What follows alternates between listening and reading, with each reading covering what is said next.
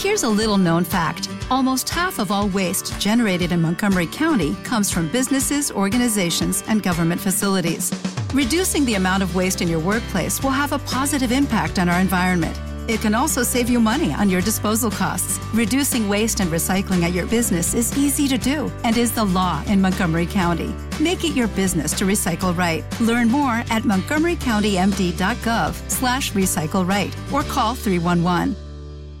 With Lucky Land slots, you can get lucky just about anywhere. Dearly beloved, we are gathered here today to... Has anyone seen the bride and groom? Sorry, sorry, we're here. We were getting lucky in the limo and we lost track of time.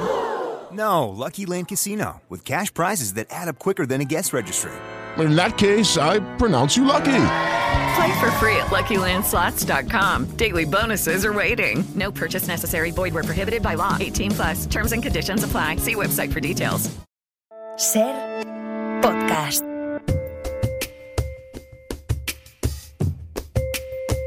Hoy por hoy Magazine. Ser podcast.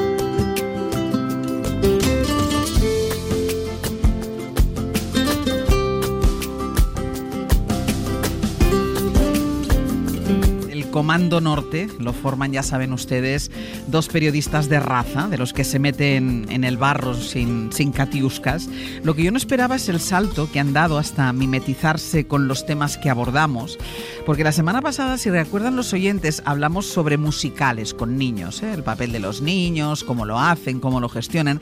Y Aitana Castaño, que es una de las componentes de este Comando Norte, se lo tomó tan en serio que ha mandado un videocasting productores. Bueno, aquí en la sala hay una directora de cine.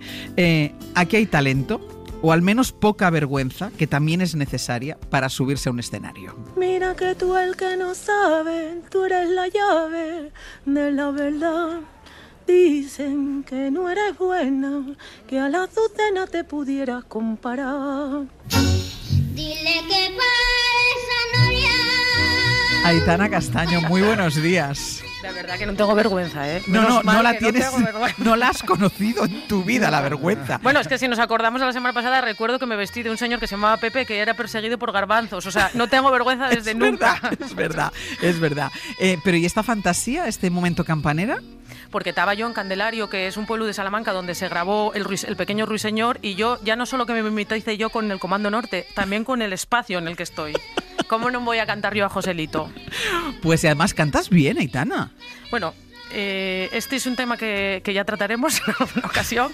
Sí, canto bien. O sea, no voy a, a pecar aquí de falsa humildad, pero bien método del castaño, de mi padre, que, se- Ah. que canta muy bien. Vale, vale, vale. Nacho Carretero, ¿qué tal? Buenos días, canta muy bien. Canta muy bien. Sí, sí, mandó ese vídeo a un grupo que tenemos, el Comando Sí. Norte, y la verdad es que me quedé alucinado. Tan alucinado que creo que no le contesté al mensaje. Lo siento. Yo, yo pensaba, Nacho, ¿qué pensará de mí? Puedes decirlo en antena ahora, lo que piensas de ella. No, no, ¿qué voy a pensar? Que canto bien. Maravilloso vídeo y muy de acuerdo en que hay que tener valor también, ¿eh? Ya, es Coger que- el móvil en frío, grabarse uno mismo y además, eh, mira, justo conecta. Vengo de Gijón, Sí. estuve ayer en Gijón Sí. y vengo de un concierto de Víctor Manuel. Ah. Hablando Ajá. de gente asturiana que canta, que por cierto, Sí. Víctor Manuel nos escucha siempre y me dice, oye, esta mujer aitana, qué bien, ¿eh? Me dice, qué bien, ¿eh? Y le digo, sí, sí, eh, se le va al asturiano todo el rato. Sí, sí. Sí, sí, sí. Hablando de asturianos, tenemos hoy, que ya lo escuché por la mañana que lo decíais, que tenemos a Rodrigo Cuevas recién Sí. Premiado. Hemos recuperado un trocito del día que lo tuvimos aquí hablando de las Sí. amistades Al intergeneracionales. final, otra vez, Asturias nos invade la Yo no, eh, sección, o sea, ¿eh? ella, está colonizando la sección, Nacho. Absolutamente. Y encima, Bueno. ca- y encima canta. Tú estás acojonado No, porque es estás tremendo. perdiendo pie. Es tremendo que un gallego que siempre eh, imp- somos imperialistas, imp- imperialistas culturales, esté, esté sometido a esta asturianidad. Además, en, es- en España tenemos claro que sois imperialistas, ¿sabes? Los gallegos, por lo que sea. Venga, no vamos a entrar en estos temas, no entremos en estos temas. Pero ahora mismo tienes a Nacho Carretero pensando, ¿qué puedo hacer yo para abrir la semana que viene el Comando Norte? Que yo venía todo contento diciendo, bueno, voy a contar que vengo del concierto de Víctor Manuel, las canciones en asturiano, de cuando era pequeño. Nada, pero ya queda ¿Y todo cómo- opacado. ¿Cómo es que fuiste? Porque quisiste ir Porque al- soy absolutamente fan de Víctor. Ah, sí, de verdad, ¿eh? desde pequeño, mi padre, que es de que es de Gijón, pues cuando era pequeño me ponía las canciones, pero hablo de las canciones, como él mismo dijo sobre el escenario, de la prehistoria. De canciones que son en asturiano, que no son muy conocidas, que yo me las sé todas de arriba Y que el paisano, el paisano además tiene un directo bueno, ¿eh? Espectacular. Oye, Sí. setenta y tantos años que tiene Víctor Manuel y dando brincos por el escenario, dos horas y media de recital. Absolutamente impresionante. Mira, Bueno, bueno, por favor. hombre, hombre, Espera, que se va a poner ¿Qué a llorar. que pie se, va a poner a llorar Aitana. y estaba petado de gente, ¿no? Supongo. Bueno, a reventar, yo te digo, y no es broma, que las entradas, pues yo creo que las compré en mayo o así y ya prácticamente no había. Ya no había. Es espectacular, ¿eh? Qué gusto, Manuel. qué gusto. Mira, en esta sucesión de inmersiones del Comando Norte, que pasamos de una cosa, son algo así como Zelig. ¿Os acordáis de esa película de Woody Allen que os convertíais en la persona que Sí. teníais al lado? Bueno, pues hoy nos sentamos a la mesa de una familia española de origen chino. Come esto, esto está muy rico, ¿eh? Come un poco. Come. Está muy bien. muy rico, ¿eh? Todo esto está a muy mi hija le gusta mucho. Comer. ¿Y esa cara? Hakama. ¿Qué te pasa? Toma, entonces esto. Tú, tú, sí, ya está, tú, sí, bien. Esto no me lo pienso comer ni de broma. Ya se puede ver en cines ¿Cómo chinas que cuenta la historia de tres madrileñas de origen chino en busca de su identidad. Una de ellas, Xiang, es adoptada. Xiang, ¿por qué quieres aprender chino? Me han obligado mis padres. Y las otras protagonistas son hermanas, hijas de inmigrantes, con un bazar. Lucía, de nueve años, sueña con celebrar su cumpleaños en un Burger King. Yo quiero ir ahí, pero es que mis padres no me van a dejar seguro. ¿Por qué? Porque cuesta dinero y hay que ahorrar y todo. Y Claudia, la hermana mayor, que quiere experimentar y salir de fiesta como cualquier adolescente. Me tenéis harta con la puta tienda. Todo el mundo tiene una vida normal menos yo. Yo soy la única puta pringada. Por tener unos padres chinos. Shini, como a ver si lo digo bien, Shini Ye es Claudia. ¿Qué tal? Shini, ¿cómo lo digo? Shinji. Sí, Shinji. O Shinji. sea, lo dice mal. Es más, es más fácil. Shinji, bueno, a lo mejor te llamo Ye. También. ¿Qué Que también suena muy asturiano. Exacto. Muy bien, ¿Cómo un estás? placer de estar aquí. Nosotros son encantados de que, de hecho, cuando te he visto antes por el pasillo, pensaba, yo, claro, la conozco, claro, te conozco mucho de la película. Y Arancha Echevarría, que es la directora y guionista de Chinas. Arancha, ¿qué tal? Muy buenos días. Muy bien, muy, muy contenta de estar aquí. Y yo soy asturiana, nací en Bilbao. Bueno. ¡Oh, O ¡Vamos! o sea que, Muy bien, muy ima- bien. imagínate. Bueno, primero, ¿qué os ha parecido la peli, Nacho? Bueno, me ha encantado y además es que eh, me interesa eh, desde siempre y muchísimo el tema de la identidad, de estos equilibrios de la identidad que en España además estamos empezando a, a experimentar, porque en otros países como Francia o Inglaterra, pues ya, eh, ya llevan Claro. muchos años con el proceso migratorio, ya es la tercera generación, cuarta generación incluso, y son nuevos desafíos sociales, políticos que en España estamos empezando a tener ahora. Y, mm, y recuerdo además que cuando entré en el país, mi primer reportaje para el país fue precisamente un reportaje de la llamada segunda generación generación. Inmigrantes de segunda generación, mal llamada, yo creo, porque ya son españoles, lo que pasa es que son hijos de inmigrantes. Y en ese reportaje conocí a Juan, gazpacho agridulce, se hace llamar en, en redes sociales, que es, Maravillosa, que es una chica maravillosa, es hija de chinos y ella hace mucho humor y charlas y tal sobre su condición, su doble identidad, que es interesantísimo. Ella decía que los chinos, los chiñoles, como se llaman, eh, son bananas, porque son amarillos por fuera Claro. y blancos por Esto dentro. sale en la película Exacto, porque a. Shinji la llaman a Claudia, la llaman, la llaman banana. ¿Y tú qué te ha parecido, Aitana? Pues me, me parece, bueno, me parece que las, las actrices están espectaculares. Arancha, lo tengo que decir, hiciste un casting brutal, pero es que ellas están espectaculares Pe- pero, todas. pero yo lo hice bien, ¿no? O sea, las, Sí, sí, bien, las actrices bien. y yo. que- Hiciste lo bien, hiciste lo bien. Claro. Pero bueno, me parece un buen retrato intergeneracional porque habla de esos problemas de identidad, pero no solo en la infancia, en la adolescencia y en la madurez. Eh, y después me, me- me gustaría, hablaremos lo- con est- estos minutos con Arancha y con Shinji, porque también habla del racismo que hay en este país, porque al final a veces es soterrado, a veces es claramente racismo, sí. pero, pero se encuentra en nuestro día a día y yo creo que todas las personas que tenemos a nuestro alrededor, a gente racializada, lo vemos. Entonces esta película hace que lo veamos todos, o sea, que no- aunque no, no tengamos gente racializada alrededor. Shinji, ¿tú te sientes reflejada en el personaje que haces en la película? Sí, bastante. O sea, tú has pasado por más o menos por lo mismo. ¿Tú has tenido muchas discusiones con tus padres, por ejemplo? Sí. Eh, a mí no me ha pasado, por ejemplo, eh, lo de Claudia de venir a los seis años, porque a mí me trajeron a los tres y, no me fue difícil integrarme a los compañeros. Pero sí que tenía discusiones eh, porque me decían mis padres que no podía hacer lo que hacían mis compañeros españoles. Me decían, no hagas, no pienses hacer lo que hacen ellos, tú eres china. Pero claro, yo he nacido aquí, he crecido aquí, vine a los tres años y mm, he recibido educación de españoles, mis compañeros son españoles, pero luego me dices que soy china y que no puedo hacer lo que hacen ellos, digo, entonces, ¿qué hago aquí? ¿Quién soy? ¿Y tus padres también tienen un bazar? Eh, tenían, ahora tienen un bar. Mm. A mí es que una de las cosas que, que he aprendido con esta película no voy a llamar nunca más bajo al chino. Muchas Eh, gracias. y, y es bajo al bazar o a la tienda, que es lo que dice tu hermana pequeña de, de ficción cuando su amiga le dice el chino, dice, no le llames chino, llámale bazar. Y, Y la niña pequeña dice, es que los españoles le llamamos chino, ¿qué quieres que te diga? exacto. ¿Cómo, ¿Cómo surge la idea de hacer esta película? Porque yo soy Carolina Juste en la película. O sea, salvando las diferencias, porque Carolina está bastante mejor que yo. Pero a mí me pasaba lo mismo. Yo tenía una amiga que se llamaba Lucía en un bazar, yo trabajaba en cine, en cortometrajes, nunca tenía nada en la nevera y me hice muy amiga. Y un día la madre, que era bastante más parca en palabras, me dio la carta de los Reyes Magos de Lucía. O sea, esa situación Es a ti te verdad, pasó. Sí. Pero a mí, con el, con, con- yo tuve más problemas porque le tuve que explicar que eran los Reyes Magos. Imagínate, pues tres tríos con- de brilli brilli en un camello siguiendo una estrella y la, La, señora, no me daba crédito. no daba crédito. Dejadme que haga una pausa y a la vuelta seguimos hablando de esta película. La comentamos el otro día ya con Javier Ocaña, que hizo una crítica fantástica de, de la película porque vale muchísimo la pena, pero que tiene mucho más detrás que no solo una buena película.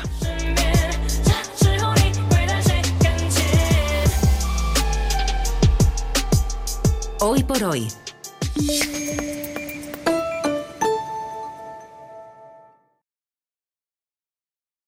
Conecta con Hoy por Hoy a través de WhatsApp. Escríbenos o mándanos una nota de voz al 638 31 34 66 y participa en el programa.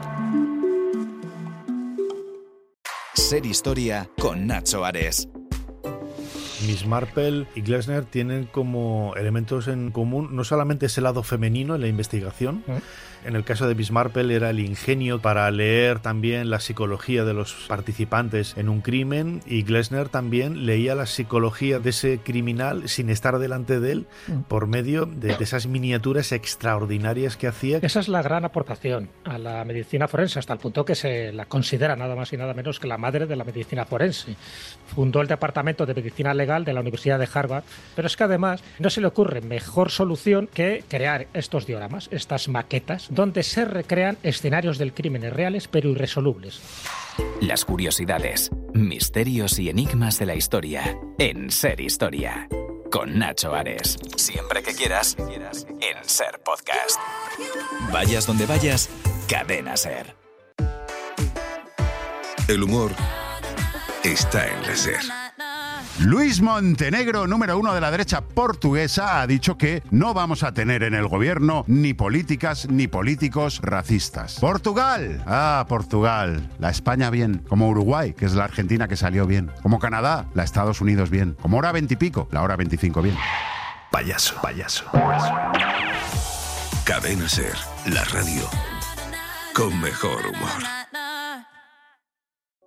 Mientras hablaba y sin darse cuenta, León había apoyado el pie en uno de los travesaños de la silla en que estaba sentada Madame Bovary. Gustave Flaubert, Ray Bradbury, Scott Fitzgerald, Benito Berzados, José Wilde,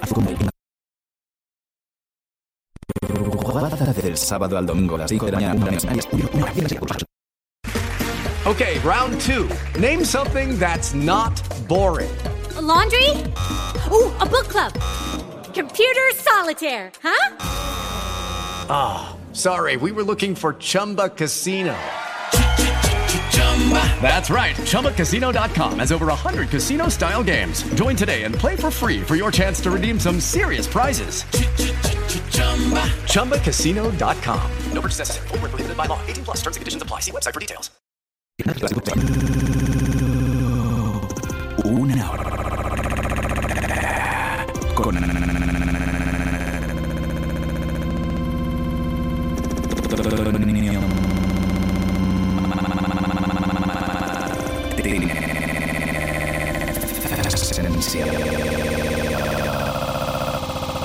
También disponible en cadenaser.com y nuestra app. Cadena Ser. Cinco cosas sobre Javier del Pino y una solo es mentira.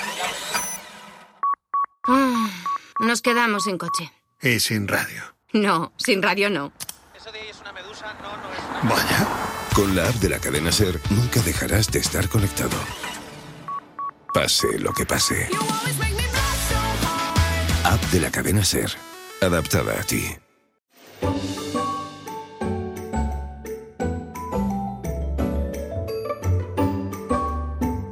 Cadena Ser. El poder de la conversación. Hello, it is Ryan, and I was on a flight the other day playing one of my favorite social spin slot games on chumbacasino.com. I looked over the person sitting next to me, and you know what they were doing? They were also playing Chumba Casino. Coincidence? I think not. Everybody's loving having fun with it. Chumba Casino is home to hundreds of casino style games that you can play for free anytime, anywhere, even at 30,000 feet. So sign up now at chumbacasino.com to claim your free welcome bonus. That's chumbacasino.com and live the Chumba life. No purchase necessary. Group. Void prohibited by law. See terms and conditions. 18 plus. Hello, it is Ryan, and we could all use an extra bright spot in our day, couldn't we? Just to make up for things like sitting in traffic, doing the dishes, counting your steps, you know, all the mundane stuff. That is why I'm such a big fan of Chumba Casino. Chumba Casino has all your favorite social casino style games that you can play for free anytime, anywhere with daily bonuses. That should brighten your day a little. Actually, a lot. So sign up now at chumbacasino.com. That's chumbacasino.com. No purchase necessary. Void were prohibited by law. See terms and conditions. 18 plus. Tener un pequeño negocio no significa llegar a poca gente. Significa llegar a todo el mundo. En Orange Empresas te ayudamos a crear tu tienda online para vender por internet tus productos de forma fácil y llegar a clientes de cualquier parte del mundo. Las cosas cambian y con Orange Empresas tu negocio también. Llama al 1414.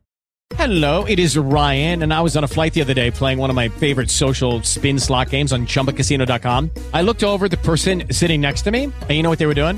They were also playing Chumba Casino. Coincidence? I think not. Everybody's loving having fun with it. Chumba Casino is home to hundreds of casino style games that you can play for free anytime, anywhere, even at 30,000 feet. So sign up now at chumbacasino.com to claim your free welcome bonus. That's chumbacasino.com and live the Chumba life. No purchase necessary. Group. Void were prohibited by law. See terms and conditions. 18 plus. With the Lucky Land slots, you can get lucky just about anywhere.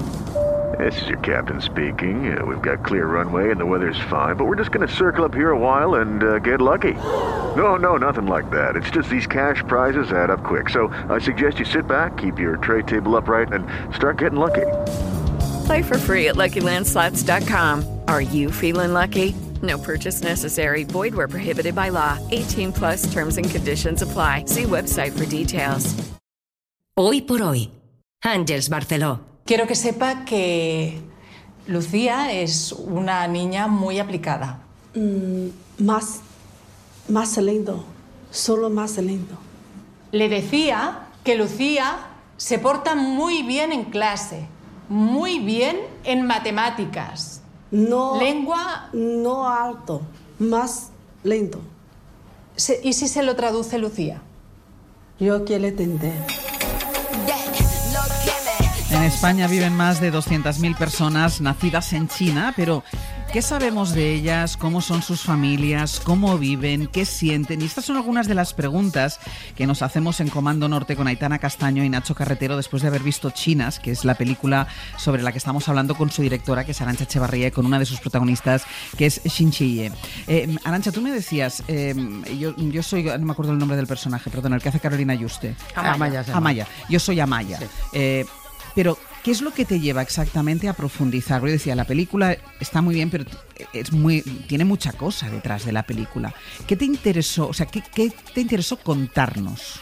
Pues yo creo que me interesaba mucho la identidad.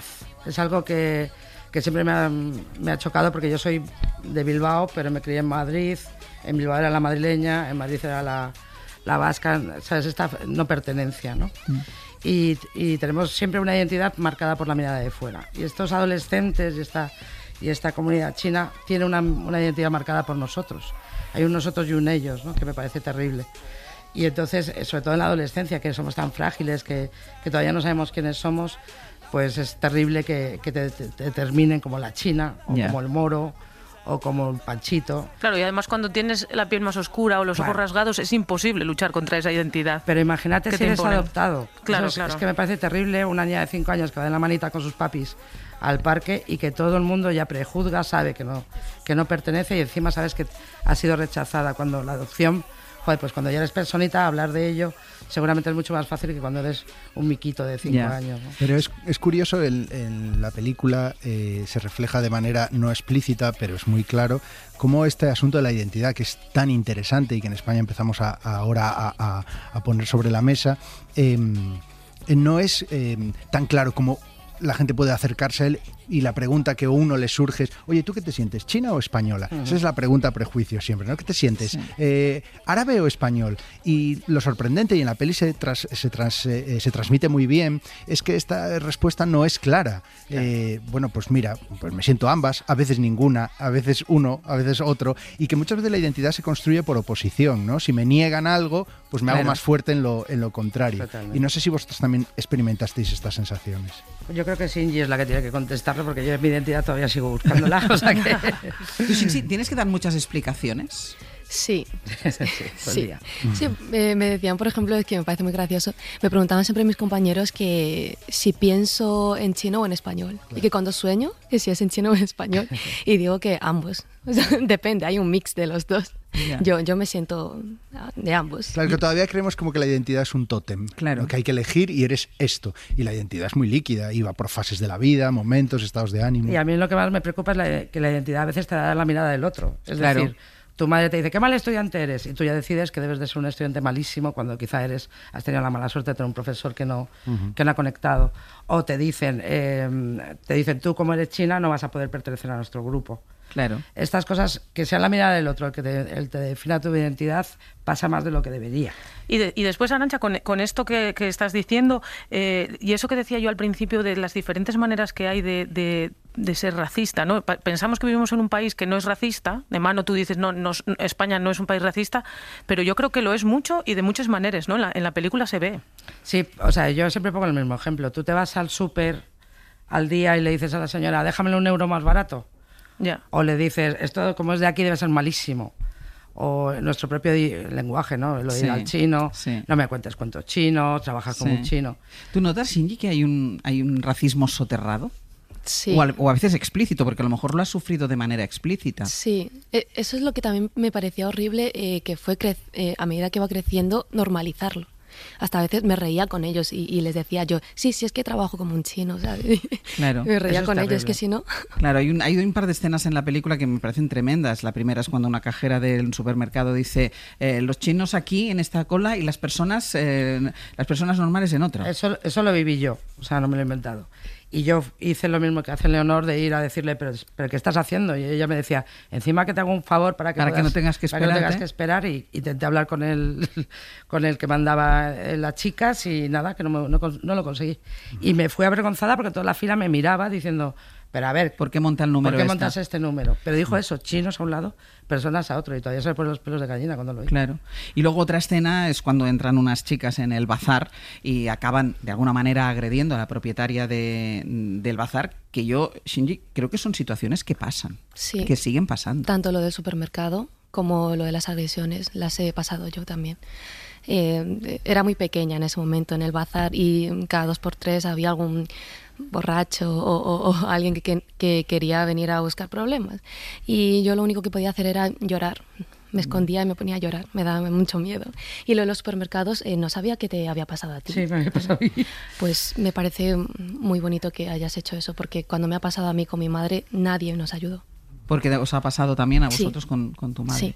Y dime una cosa, porque yo te estoy hablando de, hemos- eh, te hablo de las explicaciones, o te pregunto por las explicaciones que tienes que de- darnos a nosotros, pero tú con tus padres, ¿cuántas explicaciones o mm, cómo, cuántas veces intentas explicarles que la vida puede ser de otra manera, que ellos también tienen que, que- que aportar algo, que, que- que abrirse, que ser diferentes? Esta conversación también es muy recurrente. Sigo intentándolo.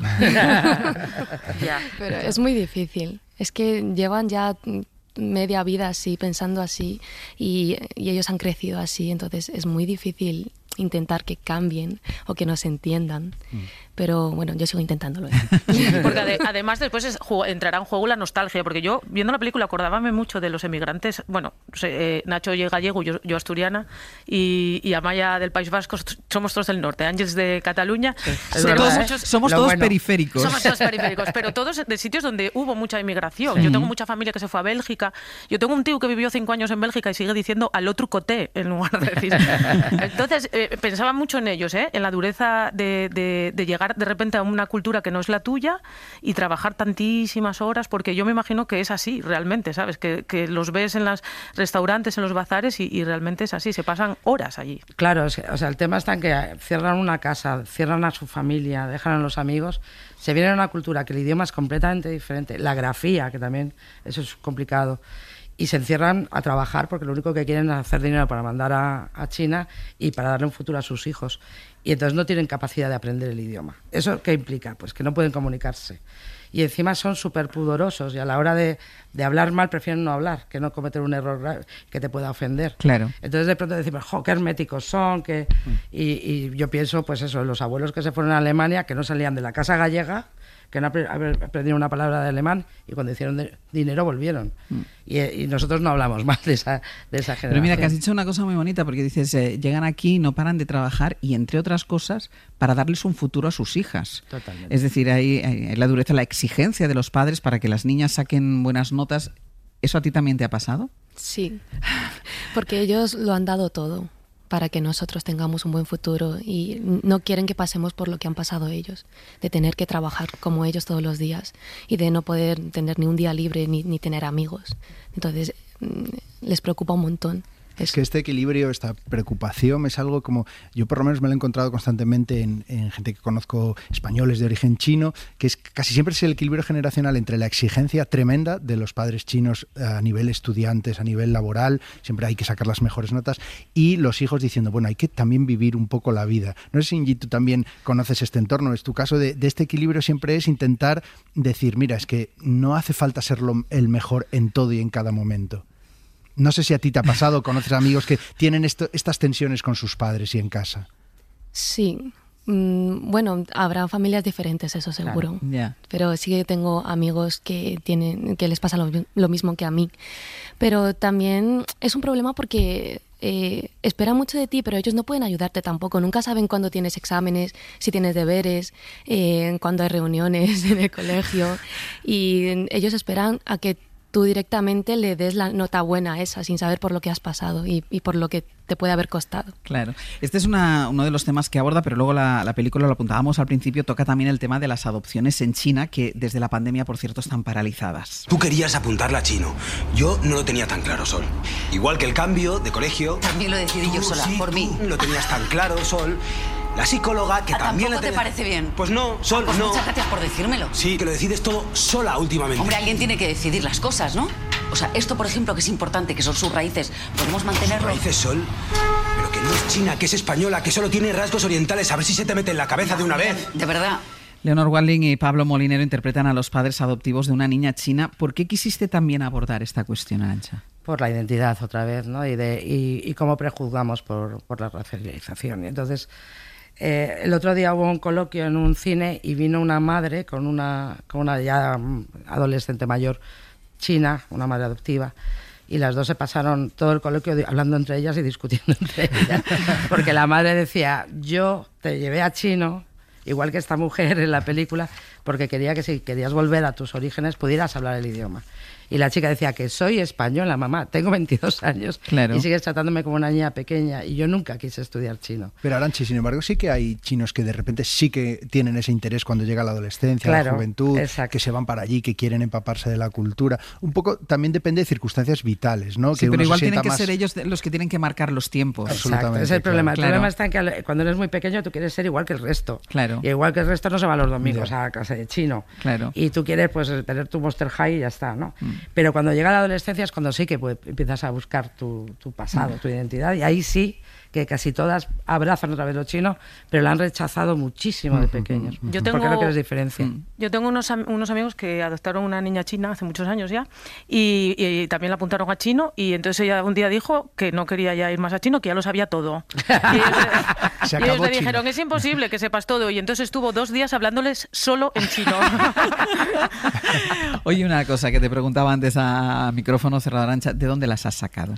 Pues de la de casting de calle. Ha, sido complicado porque lo que te comentaba, que la comunidad china en Madrid son unos 50.000 y además tenían que ser de la misma provincia, que es una provincia del sur, porque los acentos, imagínate la madre, pues eso, hablando con acento catalán y la hija con- hablando, oye, ¿qué tal, Azú? Entonces tenían que ser de la misma provincia. Ha sido súper duro, muy complicado, pero yo también buscaba personas que fueran como el personaje. O sea, Cindy había tenido ese problema en casa, Lucía es hija de Bazar, Yehu, la madre, por ejemplo, llevó a sus hijos a, a China y volvieron con 10 años y tiene esos problemas con, con sus hijos que le echan en cara. Que conocen de lo que están, de lo que están hablando. O por ejemplo el propio Fen, el que hace de padre, solo podíamos rodar los miércoles de 3 a 6, porque era cuando cerraba el bazar. Y me decía, si, si te vale bien, si no, adiós. No hay tu claro. Entonces son, son personas, yo lo que hice es cambiar un poco el guion según los, la- los actores. ¿Y tú, Shinji, es. cómo llegaste al, al casting? a través de esa aplicación que decíamos antes que se llama WeChat, que Sí. es como eh, WhatsApp más Facebook más Instagram todo en uno. Y eh, de repente ¿Cómo son los chinos, eh? Es que son mucho más lógicos. Sí, sí. se pusieron a reenviar un post donde ponía que había una directora española buscando gente china para representar su película y había que rellenar un formulario para participar en el casting. Y a mí como me da mucho miedo eso de hablar en público y, y soy muy tímida, digo, no puedo seguir así, tengo que ser más valiente y me obligué a rellenar el bueno. formulario. Llegó el día y me entró un miedo que dije, no, no, no, no puedo ir, tengo que ir contra excusa. Que tengo que decir que me habían dicho, es muy tímida. Bueno, ¿a que eres, no? eres una maravilla, eres una maravilla. ¿Te ha picado el gusanillo de la interpretación? Sí, ¿Sí? sí, sí, es que me ha encantado. O sea, me Ah. ha gustado tanto que me metí a aprender. Pues yo me Estoy fui ahora ahí, mismo en una ¿eh? academia. O sea, estás en una academia Sí, ahora. Sí, sí, Qué sí. bueno. Pero antes de que se estrenara la peli, o sea que... Qué bueno. Pues Eso mira que en esta sección solemos dar premios, ¿eh? Igual te cae un Goya, ¿eh? Mira, no digo nada. el último día que hablamos aquí con Cuevas y ahora ya es premio, Exacto. premio nacional de músicas. Música contemporánea. Eh, o ¿Ah, sí? sea, mm, sí, sí, o sea Oye, que oye, aquí esto da suerte. De aquí cuatro o cinco Goyas, ya lo digo. no sé, bendecidas. no sé si da suerte, pero al menos que sirva para que la gente vaya al cine y vayan a ver chinas, que de verdad es de esas peliculitas que uno ve y que, y que te encantan, no solo por, por lo que cuenta, sino por cómo lo cuenta. Muchísimas gracias a Un las dos y muchísima suerte.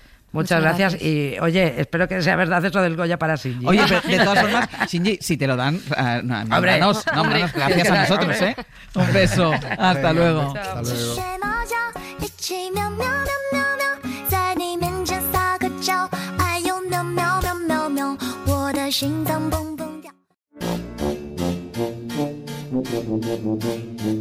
Hoy por hoy, Magazine.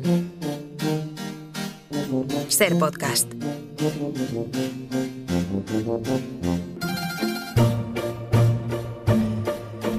10 y 41 minutos de la mañana, 9.41 en Canarias, es tiempo de escuchar las historias de las mayores, de nuestras Miss Experiencia. Y tenemos suerte de encontrar a muchas mujeres que tienen la generosidad de contarnos su vida, de compartirla con nosotros y además su forma de encararla. Hoy Chema Rodríguez, buenos días. Muy buenos días, Ángels. Hoy Chema nos recibe en su casa una de las Miss Experiencia más longevas que hemos tenido en la sección ¿Quién es?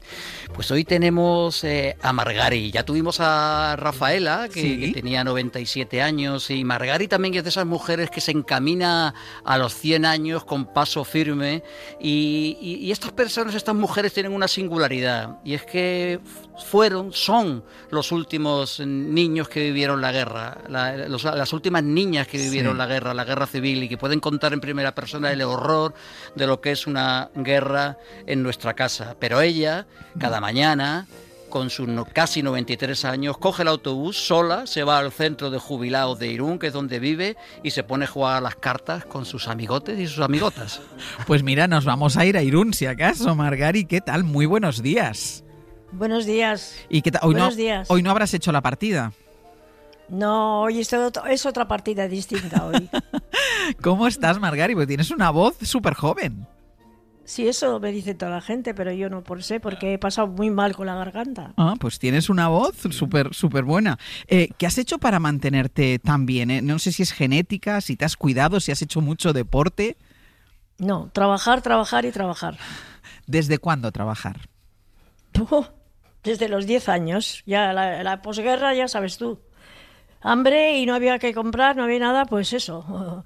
Desde los 10 años ayudando a mi madre para que pudiéramos... Mi padre era de los rojos, estaba prisionero, vino sin el brazo derecho por la guerra. Mm. Entonces tuvo que trabajar mi madre y yo para mantener a tres hermanos. Que luego después de la cuando vino mi padre, cuando volvió de la guerra, vino sin el brazo, pero luego vino, vinieron otros dos hermanos más. Cinco hermanos, chicos, y yo la mayor, la, la chica. Y habrás hecho de todo, ¿no, Margari? Pues de todo, fíjate. Hacía de todo para que mi madre sacara el dinero vendiendo pescado para poder comer. ¿Tu madre era pescadera? Sí. Vengo de herencia de, familia de pescadores. Mi abuelo era pescador, mi, un hermano también. Dos hermanos han sido pescadores. Sea, somos de familia de Fuenterrabía de pescadores. ¿Tienes la sensación, Margari, de que la guerra te robó tu infancia? Hombre, claro que sí, no quisiera que volviera otra vez por, por mis hijos y mis nietos y por toda la gente, que es horrible, que se dé cuenta de que es horrible, que por favor los políticos que hagan lo posible para que no vuelva a haber una guerra como aquella. ¿Tuvisteis que iros de Euskadi? Sí, sí, fuimos refugiados a Endaya. Francia. Sí, ¿y durante cuánto tiempo? En, en- en lancha, en lancha no había como ahora motoras, era a remo, a remo. O sea, salisteis a remo desde... desde Fuenterrabía, que se llama el Puntal, Sí. que es el final de una, esto del barrio de Fuenterrabía, que está cerca del, de Endaya, Sí. y ahí cruzamos pues como pudimos, porque nos chillaba el, el que remaba que no entráramos todos, que nos íbamos a fondo. Todos escapábamos de la aviación. ¿Ibais toda la familia en esa barca? Bueno, me iba mi madre en estado, yo con seis años, un, un hermano que se me ahogó con 19 que era pescador, ese Sí. se- era- tenía cinco, y luego otro tres, y mi madre estaba en estado. Y luego llegamos a Francia, al poco tiempo nos acogieron un matrimonio muy majo en Saint-Gilles, que se lee San Gil, pero es Saint-Gilles, Sí. cerca de Nantes, y allí nos recibieron muy amablemente y nos recibieron muy bien, ese matrimonio mayor. Y luego nació mi, mi madre, dio a luz al pocos días y fue una niña y nació muerta. Del traquetreo que anduvo la pobre, pues era una niña y se, nació muerta. Tú te acuerdas perfectamente de esa travesía, de ese momento del barco. Y tenía seis años, sí, sí, sí. ¿Y te acuerdas? acuerdo como si fuera, como si fuera ayer. ¿Cuánto tiempo estuvisteis en Francia? Pues no te puedo decir exactamente, pero no llegaría al año, meses, meses. Y después pudisteis volver. Sí, a casa de una tía de mi, mi madre, tía abuela mía, que no se fueron de casa y estuvimos hasta buscar piso de alquiler, porque claro, estaba viviendo una tía de mi madre y la bisabuela mía también estaba viviendo con ella. Y tu madre, eh, Mm. y tu madre, y entiendo que tú con ella os pusisteis otra vez a vender pescado. Sí, sí, nos pusimos a vender, sí. Sí, sí, sí, muchos años. Yo hasta los 30 que estuve, cuando me casé dejé el pescado. Y ya desde muy joven con el pescado. Y luego, gracias a Dios, tuve suerte porque mi madre no me podía pagar un sueldo. Para los dos no había. Entonces me daba un pequeño sueldo si vendía un poco de pescado y me... Y eso, y, un, y un pes- algo de pescado para cenar, para todos. Y eso era el, el sueldo que teníamos. Dices que eh, a los 30 cuando te casaste dejaste de vender pescado, pero dejaste de trabajar. No, no, hasta que nació mi segunda hija estuve con el pescado, ¿eh? Ah. Que, sí, porque nacieron, se llevan 17 meses y ya tenía que pagar a una mujer para cuidárselas y a mí no me interesaba porque mi madre no podía pagarme más. Entonces no podía, entonces tuve que dejarlo de trabajar. ¿Y las ventas siempre se te han dado bien? ¿Has sido una buena vendedora, Margari? Sí, gracias a Dios sí. Y luego ya sabes que he estado vendiendo productos de bellezas a domicilio. Ah, no, no sabía yo eso. Por, sí, por una casa francesa eh, que vendíamos a domicilio. Hacía reuniones, les hacía la limpieza de cutis, les regalaba algún producto. Nos enseñaron, de- en Bilbao íbamos a hacer unos cursillos a Bilbao, a aprender eso, Sí. un- un día a la semana. ¿Y durante cuánto tiempo has estado vendiendo productos de belleza? Pues hasta que me contrataron para una joyería con 57 años de dependienta. Mm. Aquí en Irún abrieron, inauguraron esto y alguien, la dueña, quería que abriera una mujer que conociera gente, porque ella era de San Sebastián y no conocía a la gente de Irún y Fuenterrabía. Y entonces se acordaron de mí una que tiene un restaurante y dice, te voy a presentar una a ver si te interesa. Y me presentó, me puso la- el segu- los asegurada, paga extra, vacaciones, todo. Lo que yo lloré cuando recibí el primer sueldo, lloré de la emoción. Claro, ¿Y eso qué edad tenías ya? Pues 70. 70 años. No, con 57 Ah. años empecé a trabajar y a los 70 me jubilé 13 años trabajando, dos al paro, que eran 15 años lo mínimo Pero, que se imagina, podía pero imagínate, no, lo que estaba pensando, Margari, es toda tu vida trabajando, toda tu vida vendiendo y hasta los 57 años no tienes un- un- una nómina, por decirlo de alguna manera, un, un seguro, ¿no? Nada, nada, nada. Eh, yo te preguntaba, se te debe dar muy bien vender. Tú debes ser de la que vendes un peine a un calvo. Sí. Porque, o sea, vendes pescado, vendes eh, productos de limpieza, Productos de de belleza. belleza. Ah, pero hay- eh, Vendes joyería. Perdona, pero yo es que tenía que estar al tanto de la gente que compraba cremas, cuánto le podía durar para llamarle. Yo tenía los números de todas. Oye, ¿cuánto te queda? Pues no, todavía no, dentro de 10 días, dentro de 5, me lo traes esto, esto y lo otro. Pues así, moviéndome, moviéndome y pensando y mirando a ver lo que tengo que llamar a quién y a dónde puedo vender. Claro, tú calculabas, un bote de crema da para tantos días. sí, claro, claro, yo calculaba, sí. Y entonces yo decía, esta le, fa- le va faltando, así es que voy a llamarla. Era, era, era la de la forma de vender. ¿Y tú has sido presumida? ¿Tú también te has cuidado? Sí, sí. ¿Sí? Todavía soy presumida. ¿Sí? Sí. Te, te cuidas mucho. Mm, cuidar no, pero me gusta salir un poco decente a la calle, que no, me, no, no- no salir de cualquier forma. Y la... Dime, dime. No, que uno de los, una de las, eh, eh, los estudios de longevidad, de la capacidad de poder llegar a los, a la- al, al centenario, se habla del propósito en la vida. Eh, que, que las personas que tienen un gran propósito, que tienen un- un- un- una meta, un- una, una necesidad, un objetivo de seguir, de seguir viviendo. ¿Cuál es tu propósito, Margari? Pues poder vivir para ver a mis hijos y mis nietos, porque es mi orgullo, es lo único que tengo. No, no puedo pre- presu- presumir de otra cosa.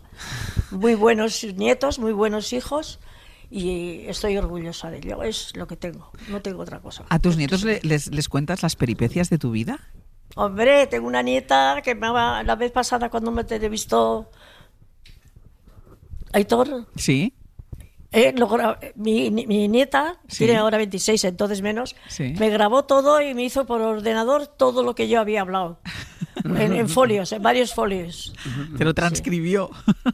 Todo. Y dime, todo. dime una cosa, buena vendedora, buena cocinera también. Sí, la cocina me ha ido bien, mejor que el bordar. El bordar que se te daba fatal. Fatal. Y la cocina que el, pes- Cose- el pescado sobre todo. aprendí a coser, ¿eh? Con las monjas aprendí a coser, ¿eh? También. Y la Y cocina... le digo- hacía pantalones a mis hermanos. ¿Ves? Pues entonces, imagínate, si sirves para todo, Margali. Hombre, me he hecho a todo. Que la vida es así, como no te eches, te, te vas para atrás, ahí te quedas. Y te, te preguntaba, en la cocina tu especialidad debe ser el pescado, ¿no? Sí, me salía muy bien el pescado, sí. ¿Te salía Sí, qué quiere decir? ¿Que, que ya no cocinas? Mm, sí, cocino para mí sola, pero ya no es lo mismo, ¿eh? No es la misma ilusión que cocer- co- cocinar para los demás, para los hijos y para los nietos. Antes venían, pero ahora me cuesta, me cuesta hacer para mí y soy una perezosa ahora. Mira, Aitor Silva es el compañero de Radio Irún que acompaña esta mañana a Margari en su salón. Aitor, hola, ¿qué tal? ¿Cómo estás?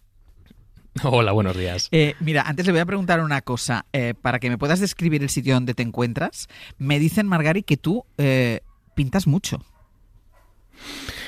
Hombre, yo no sé si yo soy el que pinta, pero desde luego. No, él, él, decir, él. eh, Digo, ella, que- ella. Margari pinta mucho. Ah, él- ella sí, ella desde luego sí, ella desde luego pinta, vamos, una cosa, es una cosa espectacular, Ángels, porque hay que decir que el salón podría ser el típico que cualquiera de nosotros tenemos en nuestras casas, con su sofá, su televisión, su mesita, donde ponemos, ¿no? Los típicos elementos de decoración. Aunque aquí, si bien también los tenemos, la gran diferencia es que esa decoración, ese color, lo tenemos en las paredes del salón, en esos cuadros pintados por Margari, como tú bien decías, y qué cuadros, ¿no? Podemos Sí. observar. Así de primeras te voy a ir diciendo, está aquí la plaza de armas de, de Ondarribía, un sitio mítico en el alarde, en las fiestas de aquí, de, de Ondarribía. Podemos ver el Faro de Iger, que también es un enclave turístico que muchos franceses y gente del Estado ¿no? aprovecha para, para venir a ver, porque las vistas son, son maravillosas. En fin, toda una amalgama de colores, que ya lo decía Margari, son, una de sus, son uno de sus tesoros más preciados. ¿no? La verdad es que está la cosa para contratar a alguien que se ponga en la puerta de esta casa como un recepcionista a la entrada de un museo y vaya cobrando tickets a la gente que quiera ver la exposición. ¿eh? A ver, pasa el micrófono a Margari que le quiero preguntar cómo, Te paso. cómo Margari, ¿cómo te dio por pintar? Pues porque yo veía pintar a otras personas y me gustaba, o sea, me envidiaba el poder. Yo no tenía tiempo trabajando, pero dije yo, si algún día me jubilo, si Dios quiere, voy a hacer dos cosas que más me gustan, la gimnasia y el pintar.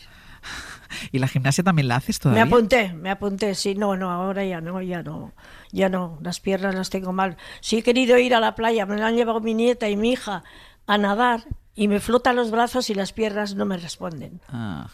Y he nadado desde niña que subía por los barcos, por las cadenas en, en Fuenterrabía, me echaba de cabeza. desde 6, 8, 10 años, mi madre.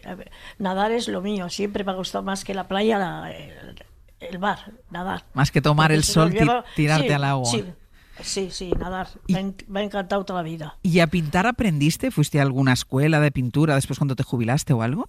No, si aprendí en los jubilados, que sabía que daban clases de pintura, de gimnasia y otra es de esa que se echan en el suelo con, la con la- una, una alfombrilla, ¿cómo se llama? ¿Eh? Yoga, yoga también, yoga, te hice también bastante.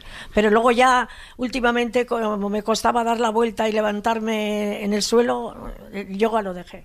Pero la, la gimnasia sí, la gimnasia y el pintar no lo dejé hasta los 90, o sea que fue desde los eh, 70 lo dejé.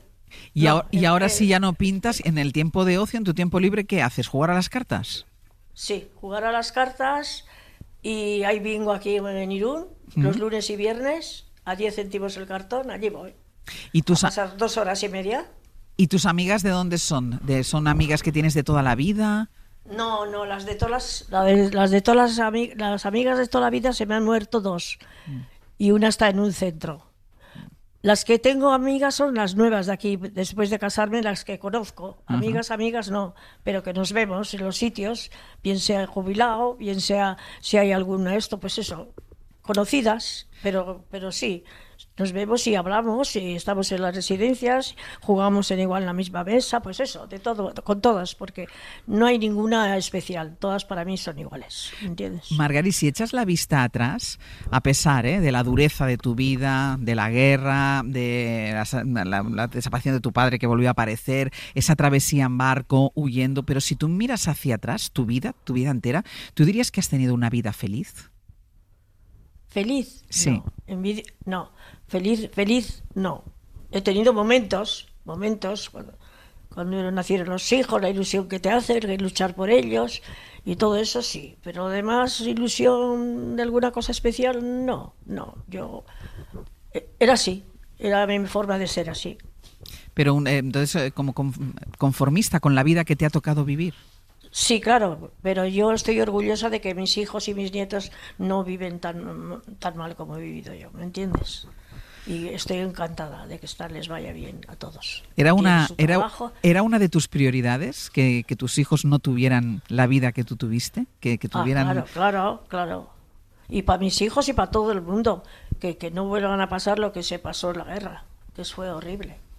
Me decías que ahora cuando oyes hablar a, a cierta gente y a ciertos políticos se te vuelven a poner los pelos de punta. Hombre, hombre, hombre. Y ver ahí tanta gente, mm, pobres, muriéndose y ahogándose, eso es horrible. Eso sí, yo sufro viendo todas esas cosas y muchas veces he visto también, pues de la época mía, cómo se escapan por el puente. Había un vídeo que salió en la tele Sí. y digo, si así he ido yo también, como va corriendo esa gente escapándose de la, de la aviación, me viene a la memoria todo lo mío, todos los pensamientos que he pasado ya poco más o menos. ¿Sigues mucho la actualidad, Margari? Sí, me gustan las noticias, sí, me gustan los coloquios, siempre me ha gustado. Margari, muchísimas gracias por haber estado con nosotros. Ha sido Sí. una delicia compartir este ratito de radio contigo. Sí, Much- gracias a ti. Muchísimas gracias. Y le voy a pedir a Aitor, a nuestro compañero, que haga una fotografía de este museo que tienes ahí en casa, que así lo vamos a poder colgar en, en las redes sociales. Aitor, si te parece, ¿vale? A mi cuenta, Ángels. Gracias Venga, a vosotros. Un beso. Chema, la semana que viene más, ¿no? La semana que viene volvemos al sur con Rosa, una mujer que vivió 15 años en la calle. Va a ser una historia maravillosa y muy tierna y muy dura también. Pues más mis experiencia la semana que viene. Un beso, Chema. Un beso a todos. devolver estas rosas que te doy. Guárdatelas con cuidado.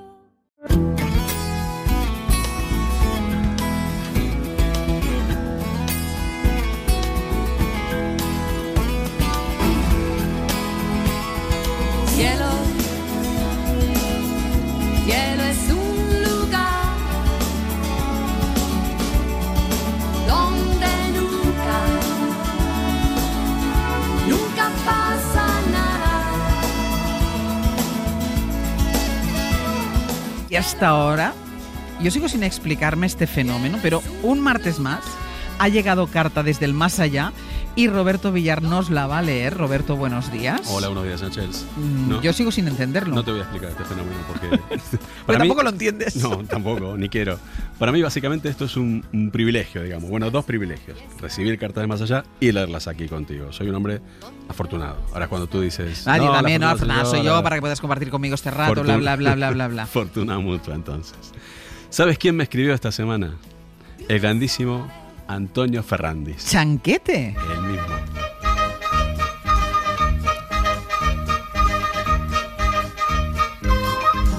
La mítica serie Verano Azul, Pancho Hombre. Piraña, Tito, Desi y Chanquete, claro. Muy bien, así es. El queridísimo y recordado Chanquete. Yo en Argentina veía eh, Verano Azul y esta sintonía es parte de mi adolescencia y todavía me dura. El recuerdo y la adolescencia también. Ya sabes que la adolescencia, sobre todo en los chicos, eh, cada vez dura más. No tengo datos para asegurarte esta teoría, pero me tengo a mí, No, no, yo, tam- ejemplo yo- viviente. yo tampoco tengo datos, pero puedo asegurar que la adolescencia masculina tiene una esperanza de vida cada vez más No larga. necesitas datos, Cada ¿no? vez más larga. Sí, debe ser el efecto, otro efecto lamentable del cambio climático o algo así. Bueno, voy para allá. Leo por primera vez la carta que acabo de recibir de Antonio Ferrandis. Querido Roberto, empiezo por contarte que aquí me conocen como el marinero que murió dos veces. Cuando la muerte de Chanquete en el capítulo final de Verano Qué Azul. lloré era aquello. O sea, era como si se nos hubiera muerto el abuelo. Yo lloré más que cuando murió mi abuela. Y la segunda muerte fue cuando la palmé de verdad. Todo el mundo por aquí ha visto la serie, dice Chanquete, en el momento de su estreno o en una de sus 540.000 reposiciones. Y todos se saben la canción esa de no, no, no, no moverán. Claro, Es que eso es un himno, porque tiene letra. Tiene es un letra. himno con letra, no, como, otros. No como otros, efectivamente. Además, cantan el No moverán con mucha seguridad, porque saben que de aquí sí que ya no nos mueve nadie. Echo de menos a los chicos de la serie, dice. Especialmente al piraña. Espero que esté bien y haya podido encontrar una dieta equilibrada con la que alimentarse adecuadamente. Creo que todos estábamos estupendos en la serie y modestamente Antonio Mercero, el director, dio en el clavo conmigo. Fui un gran acierto de casting, porque aquí y en las nubes de alrededor todos creen que realmente soy un pescador, que tuve un barquito y que me pasaba la vida de camiseta de tirantes. Yo le sigo la corriente, la corriente del Golfo en este caso. El chiste es de Ferrandis. ¿eh? Menos mal. Y eso que todavía no tengo claro si la proa es la parte de atrás del barco y la popa la de adelante o al revés. Yo, al revés, a mí yo ¿no? me lío sobre todo con el babor y estribor. Yo por las dudas siempre pido las cosas por favor. Este chiste no es de Ferrandis. A veces, continúa él, como para reforzar esa idea que tienen de que soy capitán de barco, empiezo a gritar cosas. Venga, subid los escarfiantes, desplegad las veladuras, cerrad el bostorcio y, sobre todo, esperad dos horas antes de meteros al agua después de comer. No sé ni lo que digo, dice Chanquete, pero ellos asienten como diciendo, jo, este tío sigue controla, ¿eh? Son majos. Muchas veces los invito a tomar colacao, dicen un giro de 180 grados a estribor o a babor, y siempre les pregunto, ¿a vosotros os gusta, os gusta con grumos o sin grumos? Yo lo prefiero con grumetes. Jeje, se ríe. Creo que ninguno ha pillado el chiste todavía. Yo aquí en la tierra lo he pillado y no sé si me hace mucha No, gracia. ¿Te te ha gustado más el mío de pedir las cosas por No, favor? no, no, tampoco te vengas arriba. Sigo mejor. Por acá hay muchos marinos, marineros y oceanógrafos de los de verdad. Jacques Cousteau, por ejemplo. Muy majo, francés, pero majo. Que siempre que me ve me dice bonjour chanquete. Y se me pone a explicar que el chanquete es la única especie de pez marino del género la la la la la. No solo no sé francés como comprar, sino que tampoco sé imitar el acento francés. Como es científico, se tira al pisto el Cousteau. Pero basta de chácharas, dice Chanquete, en otro giro de golpe, otro golpe de timón bestial. Básicamente me he decidido a escribirte para contarte una cosa que me parece importante. Ante todo, quiero que le des recuerdos de mi parte a Julia. ¿Sabes quién es Julia, no, Ancha? No Julia Otero, que también le podemos mandar recuerdos. Yo, claro, la Julia, el personaje que interpretaba a Mon- María Garra- Garralón, ¿no se llamaba? y María, además, sí, y sí. yo creo que Chanquete en la serie estaba enamorado platónicamente de ella. Exactamente, así que memoria. ¿Ves? Mi querida María Garralón, dice Antonio. La verdad es que esa mujer me gustaba mucho. Más de una vez le invité a Ejem, él escribe, ¿eh? Ejem, conocer mi camarote. Pero siempre me dio percebes, que es el equivalente a dar calabazas en el mundo de los marineros. ¿Ves? Yo no lo sabía. Con cada carta aprendemos algo. Probablemente sea mentira, ¿eh? pero bueno. Pero bueno. Me encantaría volver a verla, dice Chanquete refiriéndose a María Garralón. Sin prisa, ¿eh? cuando sea. Pero dile que la espero con los brazos abiertos. Eso sí, que no espere que le prepare una mariscada porque acá de eso no hay. Fuera de broma, dice. Julia es mi amor platónico, repito, platónico, porque yo, En realidad, a Verano Azul le habría puesto más bien Verano Azul, rojo, naranja, amarillo, verde y violeta, los colores de la bandera LGTBI. Este giro sí que no me lo esperaba. Impresionante. Sí, querido Roberto, no era buena época la mía para desvelar mi condición sexual y declararme abiertamente gay. Me alegra mucho que la cosa haya cambiado desde entonces por ahí abajo. Y más que tiene que seguir cambiando. Ostras, qué final. ¿no? Es una preciosa salida celestial del armario. Pues sí, mira cómo sigue. Ocultar algo que no entiendo por qué hay que ocultar condicionó mi carrera profesional y mi vida privada. Y eso mola menos que pagar 25 euros por una, razón de, una ración de pulpo más dura que la cara de unos cuantos que yo me sé. Con esto estaré de acuerdo Totalmente, Nacho Carretero. con totalmente. El precio del pulpo. Gran tema el, de los precios del pulpo. Bueno, Roberto, te tengo que dejar, que aquí se han vuelto a arrancar con el no, no, no nos moverán, y aquí también, y me desconcentro. Un beso grande, Antonio. Eh, después de saber esto, ahora cuando llegue a casa me pongo la serie por. Ya no he perdido la de veces que la he visto. Y yo, pues además, o sea, después de esta carta uno lo va a ver con Claro, ojos. claro, es que ahí está la gracia. ¿El martes más? Pues aquí estaremos. A ver si tienes carta. Un beso grande. Del barco de Chanquete no nos moverán porque este barco es toda su vida.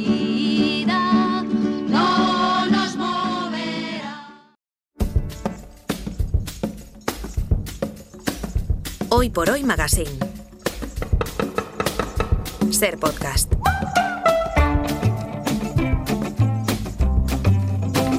You know you better. Stop making your apology. Eduardo Barba, buenos días. Buenos días, Mira, la que has liado. La que has liado, porque como el otro día la liamos, bueno, la lié yo por tu culpa, que me hiciste plantar unos bulbos eh, y me hiciste tirar semillitas encima de una maceta, eh, hemos tenido que cambiar de micrófonos. Bueno, eh, sabes que yo voy cambiando todo y bueno, tengo que decir también una cosa que es secreto entre tú y yo. He venido comiéndome unas galletas en el ascensor y me he puesto perdido de migas. ¿Eso también? Claro, porque venía con una planta en la mano, con la mochila en la otra, con las galletas y al final pues algo cae. Pues hemos tenido que cambiar de micrófonos, aunque el mío ha habido un problema y no está, él está con microcasco porque ya he decidido que esta sección que ustedes pueden seguir en streaming a través de, de YouTube, en nuestro canal de YouTube, esta sección se tiene que hacer levantándose, sentándose, metiendo las manos en el- la maceta, en el sustrato, ensuciándose las uñas, que luego esto también me tienes que decir cómo se hace para quitarte la arena de las uñas. Eh, teniéndolas cortas y siempre en casa de jardinero o de jardinera siempre hay que tener un, Un cepillito. eh, un cepillito. Un cepillito. Básico. Venga, yo no sé si habrán salido los bulbos que plantamos el otro día, pero por lo que veo, los semilleros. eh, ¿Estos son las semillas que yo, que yo tiré? Exacto, estas son. Aquí ya. Eso que yo fíjate. tiré así a, a- Sí. a- a- a mogollón. A, ma- a matarrasa. Mira, pues aquí están, fíjate qué cosa más bonita. Están saliendo ya las amapolas de California, que son estas que tienen este, estos, eh, estas hojitas tan peculiares y que son cotiledones. Y luego tenemos también la lobularia, la mielaria, que son estas. Y también está saliendo el antirrino, eh, Vale. la boca de dragón. Es que son muy parecidas todas. eh. Ahora cuando nacen, muchas se, se asemejan unas a las otras, pero fíjate qué cobertura más bonita vamos a tener de aquí a- a nada. Y recordamos a los oyentes dónde había que colocar los semilleros una vez que han germinado. Muy bien, recordado eh, porque eso hay que siempre tener claro que es a pleno sol. Eh, las semillas necesitan de pleno sol en cuanto germinen. Ojo, hay algunas plantas, no muchas, que germinan en ausencia de luz. Pero bueno, eso para eso está internet, miramos, Vale. buceamos, hay mucha información disponible y esas hay que germinarlas en ausencia de luz. Pero en cuanto emergen los cotiledones, a la luz, porque si no la planta se debilitaría. Vale, y las semillas que no han germinado todavía es una señal de que ya no van a hacerlo. ¿Tenemos que asustarnos? Bueno, eh, el ritmo de germinación depende mucho de varios factores. Depende de la especie, lo primero. Hay especies que son mucho más prematuras, como esta amapola de California o como la lobularia, y otras que van a tardar más. Pero luego, si te fijas, hay zonas aquí en las que no ha salido nada todavía, ¿lo ves? Pues no es- será porque yo no tiré semillas. sí, porque echaste unas cuantas. Bueno, pues esto es porque es muy probable que yo luego, al regar o al echar un poquito de sustrato, yo eché un poquito de sustrato por encima, se quedaron un poquito más enterradas y entonces tardarán un poquito más en Vale. germinar.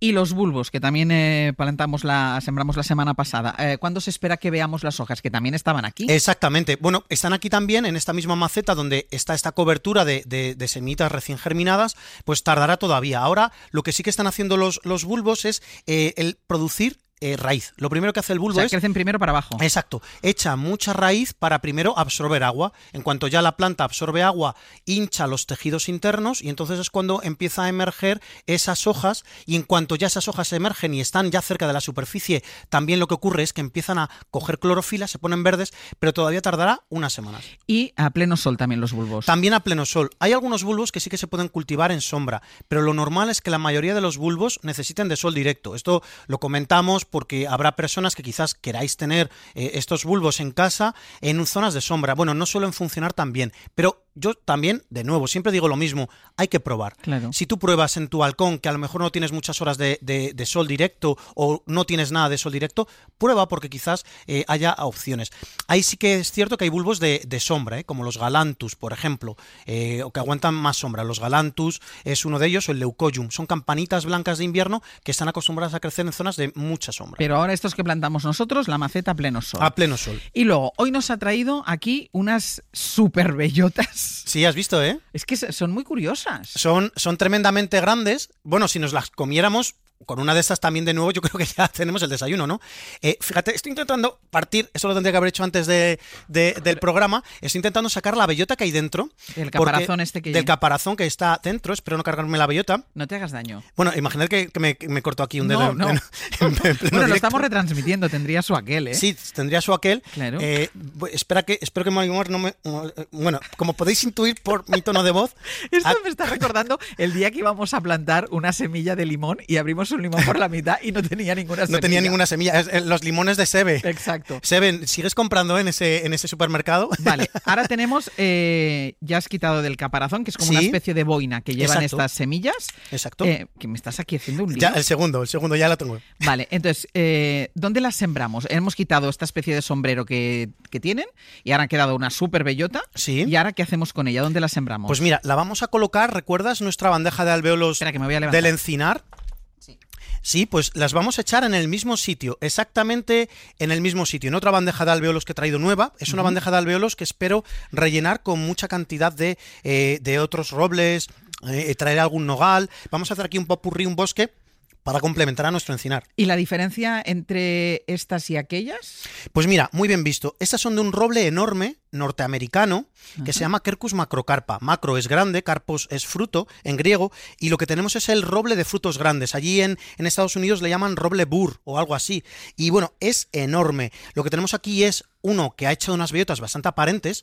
Son tan grandes que para lo- los que nos estáis escuchando desde Valencia, si os acercáis al Jardín Botánico de Valencia, yo algún año he llegado a ver cómo el Quercus macrocarpa de allí lo vayan para que a la gente no, No, le caigan las caiga en la cabeza. No, es que esto te cae en la cabeza a cierta velocidad Sí. y es una agresión. ¿Eh? Sí, a alguno le arreglará, a otros no. Pero eh, desde luego que son un poco peligrosas. Pues mira, lo que vamos a hacer es plantarlas. Eh, ¿Plantarlas o sembrarlas, Ángels? Eh, em, eh, eh, eh, sembrar. Muy bien, Sembrar. muy bien. Un puntito, Oye, que un puntito si, jardinero. Si me das pistas, la gente lo ve porque nos están viendo. Entonces, no me has dibujado una S, pero yo ya sabía. No, que era porque había una mosca, hecho Ah, así, vale, digo, yo fuera sabía mosca. que era sembrar. Entonces, ¿cómo las sembramos? Pues mira, tú imagínate que esto cayera de- de- del cielo. ¿Cómo va a caer? ¿Tumbada, boca arriba o boca abajo? ¿Cómo caería? ¿Tú crees? No mira, lo sé. mira, esta está entera. Mira, cae. ¿Y cómo cae? Mm, Boca abajo, ¿no? No, está cayendo tumbada. Ah, vale. Tumbada, perfectamente tumbada. Ah, vale. Entonces la vamos a poner tumbada. Tumbada. Sí, porque de aquí de la punta Sí. va a salir la raíz. De aquí va a salir lo primero la raíz. Y entonces lo que vamos a hacer es, plac, echarla ahí. Toma, Así que, esta también, que yo no, me- por, por que, favor. bueno, pues entonces da da tu eh, conversación a los oyentes, yo- que yo me tengo que yo- levantar. es que me hace mucha ilusión, Ángels, que tú eh, siembres el, el- el roble. eh, el de en medio es el tuyo. Simplemente dejarlo caer tal cual y eh, no, ya le, el, no le he apretado ni nada. no, el tercero se lo vamos a dejar a Sebe, que lo ponga ahora cuando salgamos a, a la terraza. Vale. Y bueno, pues eh, ya tendríamos ahí. eh, y esto el no hay que cubrirlo. Sí, lo vamos a cubrir. Eh, para quienes no nos, no nos hayáis visto, eh, hemos puesto la bandeja de alveolos, pues también no la hemos llenado de sustrato hasta arriba. Hemos dejado eh, como tres dedos sin rellenar arriba. Hemos metido la bellota y ahora pues la vamos a, cu- Cubrimos. a cubrir. sí. Vale.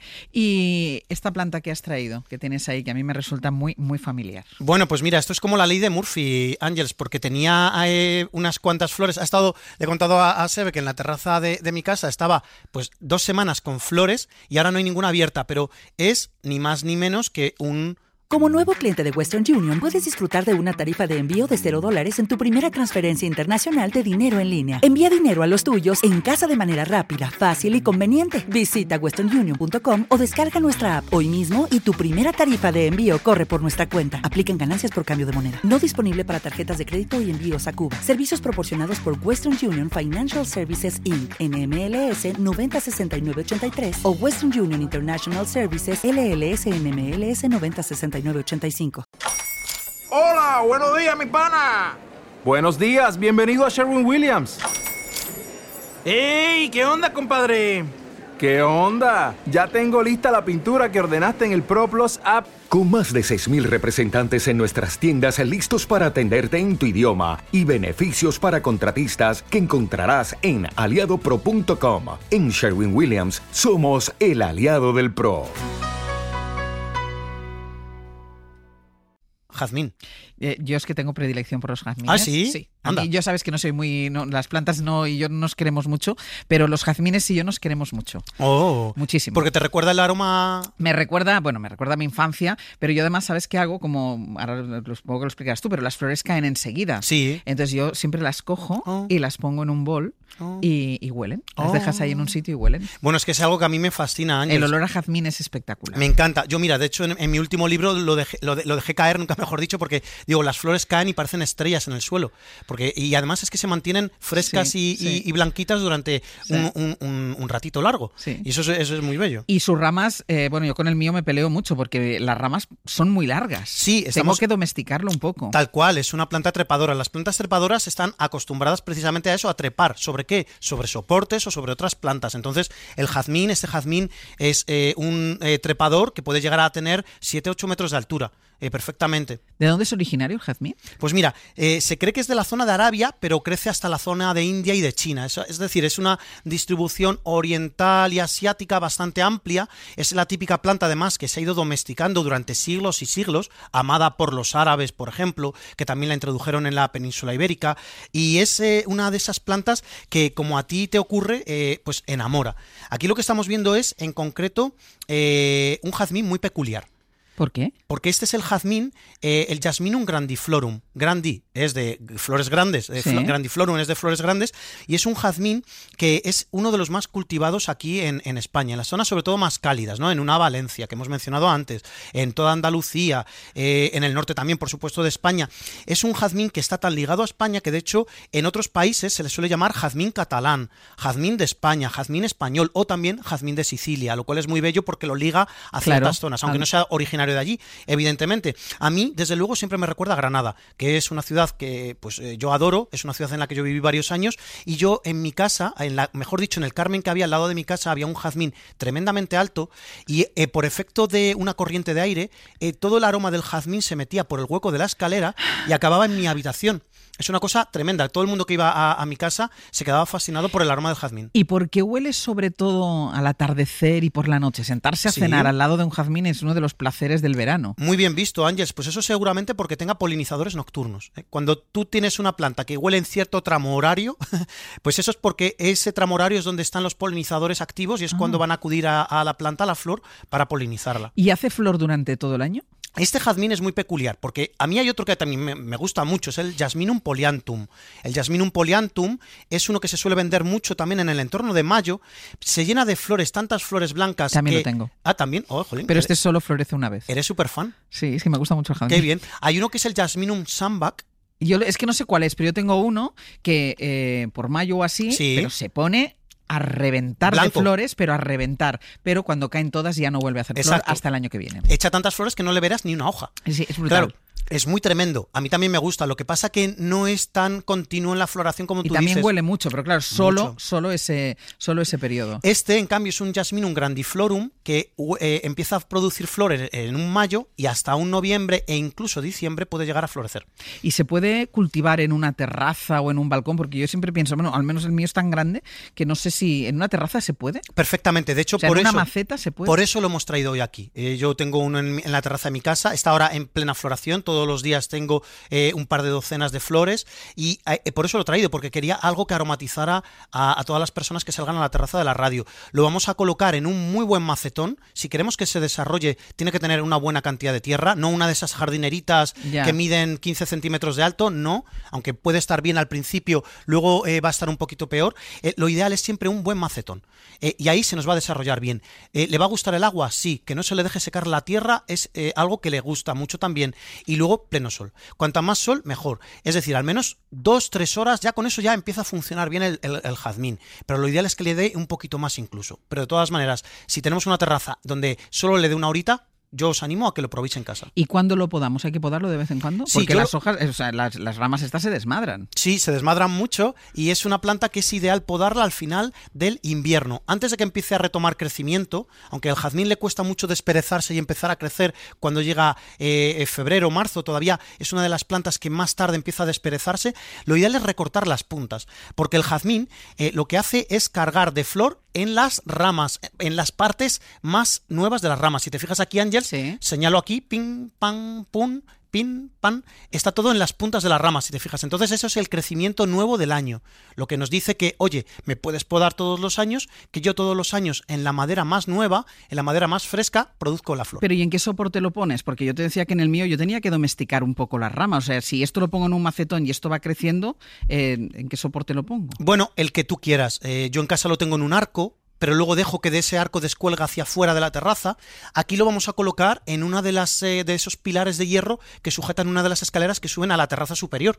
Entonces, eh, Ahí podríamos enroscar el... Perfectamente. Yo lo que voy a ir haciendo, eh, con ayuda de Sebe, imprescindible, sin él las plantas no estarían como están, pues vamos a irlo enroscando en ese, en ese pilar. También se podría dejar descolgar, porque otra, otra opción sería eh, hacerlo crecer en sobre un el pollete. balcón o en un balcón y que cuelgue para abajo. Exacto, en la misma barandilla se puede dejar que descuelgue. Eso sería ideal.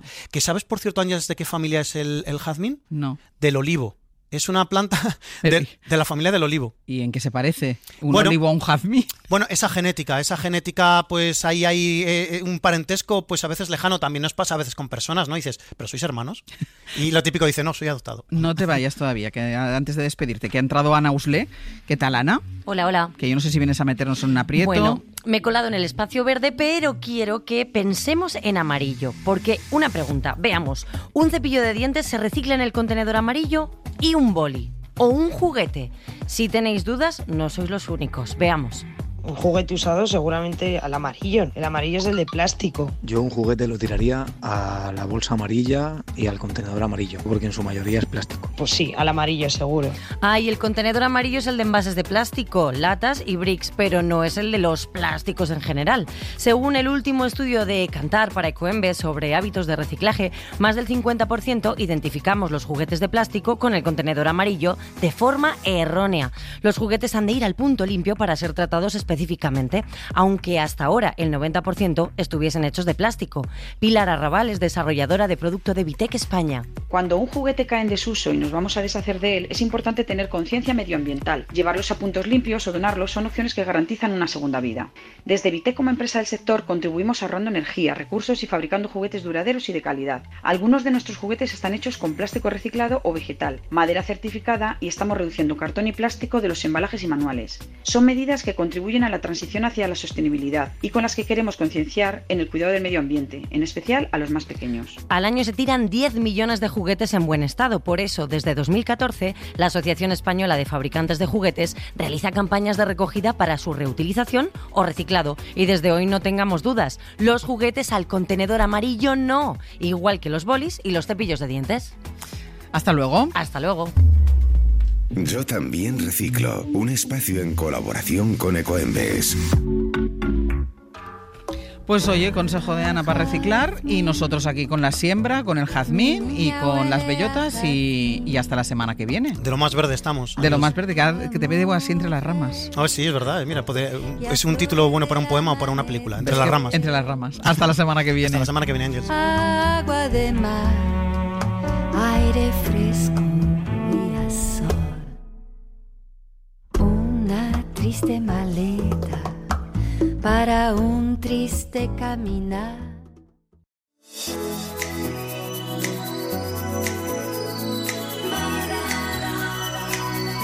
Hoy por hoy Magazine. It's murder on the dance floor. Ser podcast. You better not kill the groove, DJ. Gonna burn this goddamn house right down.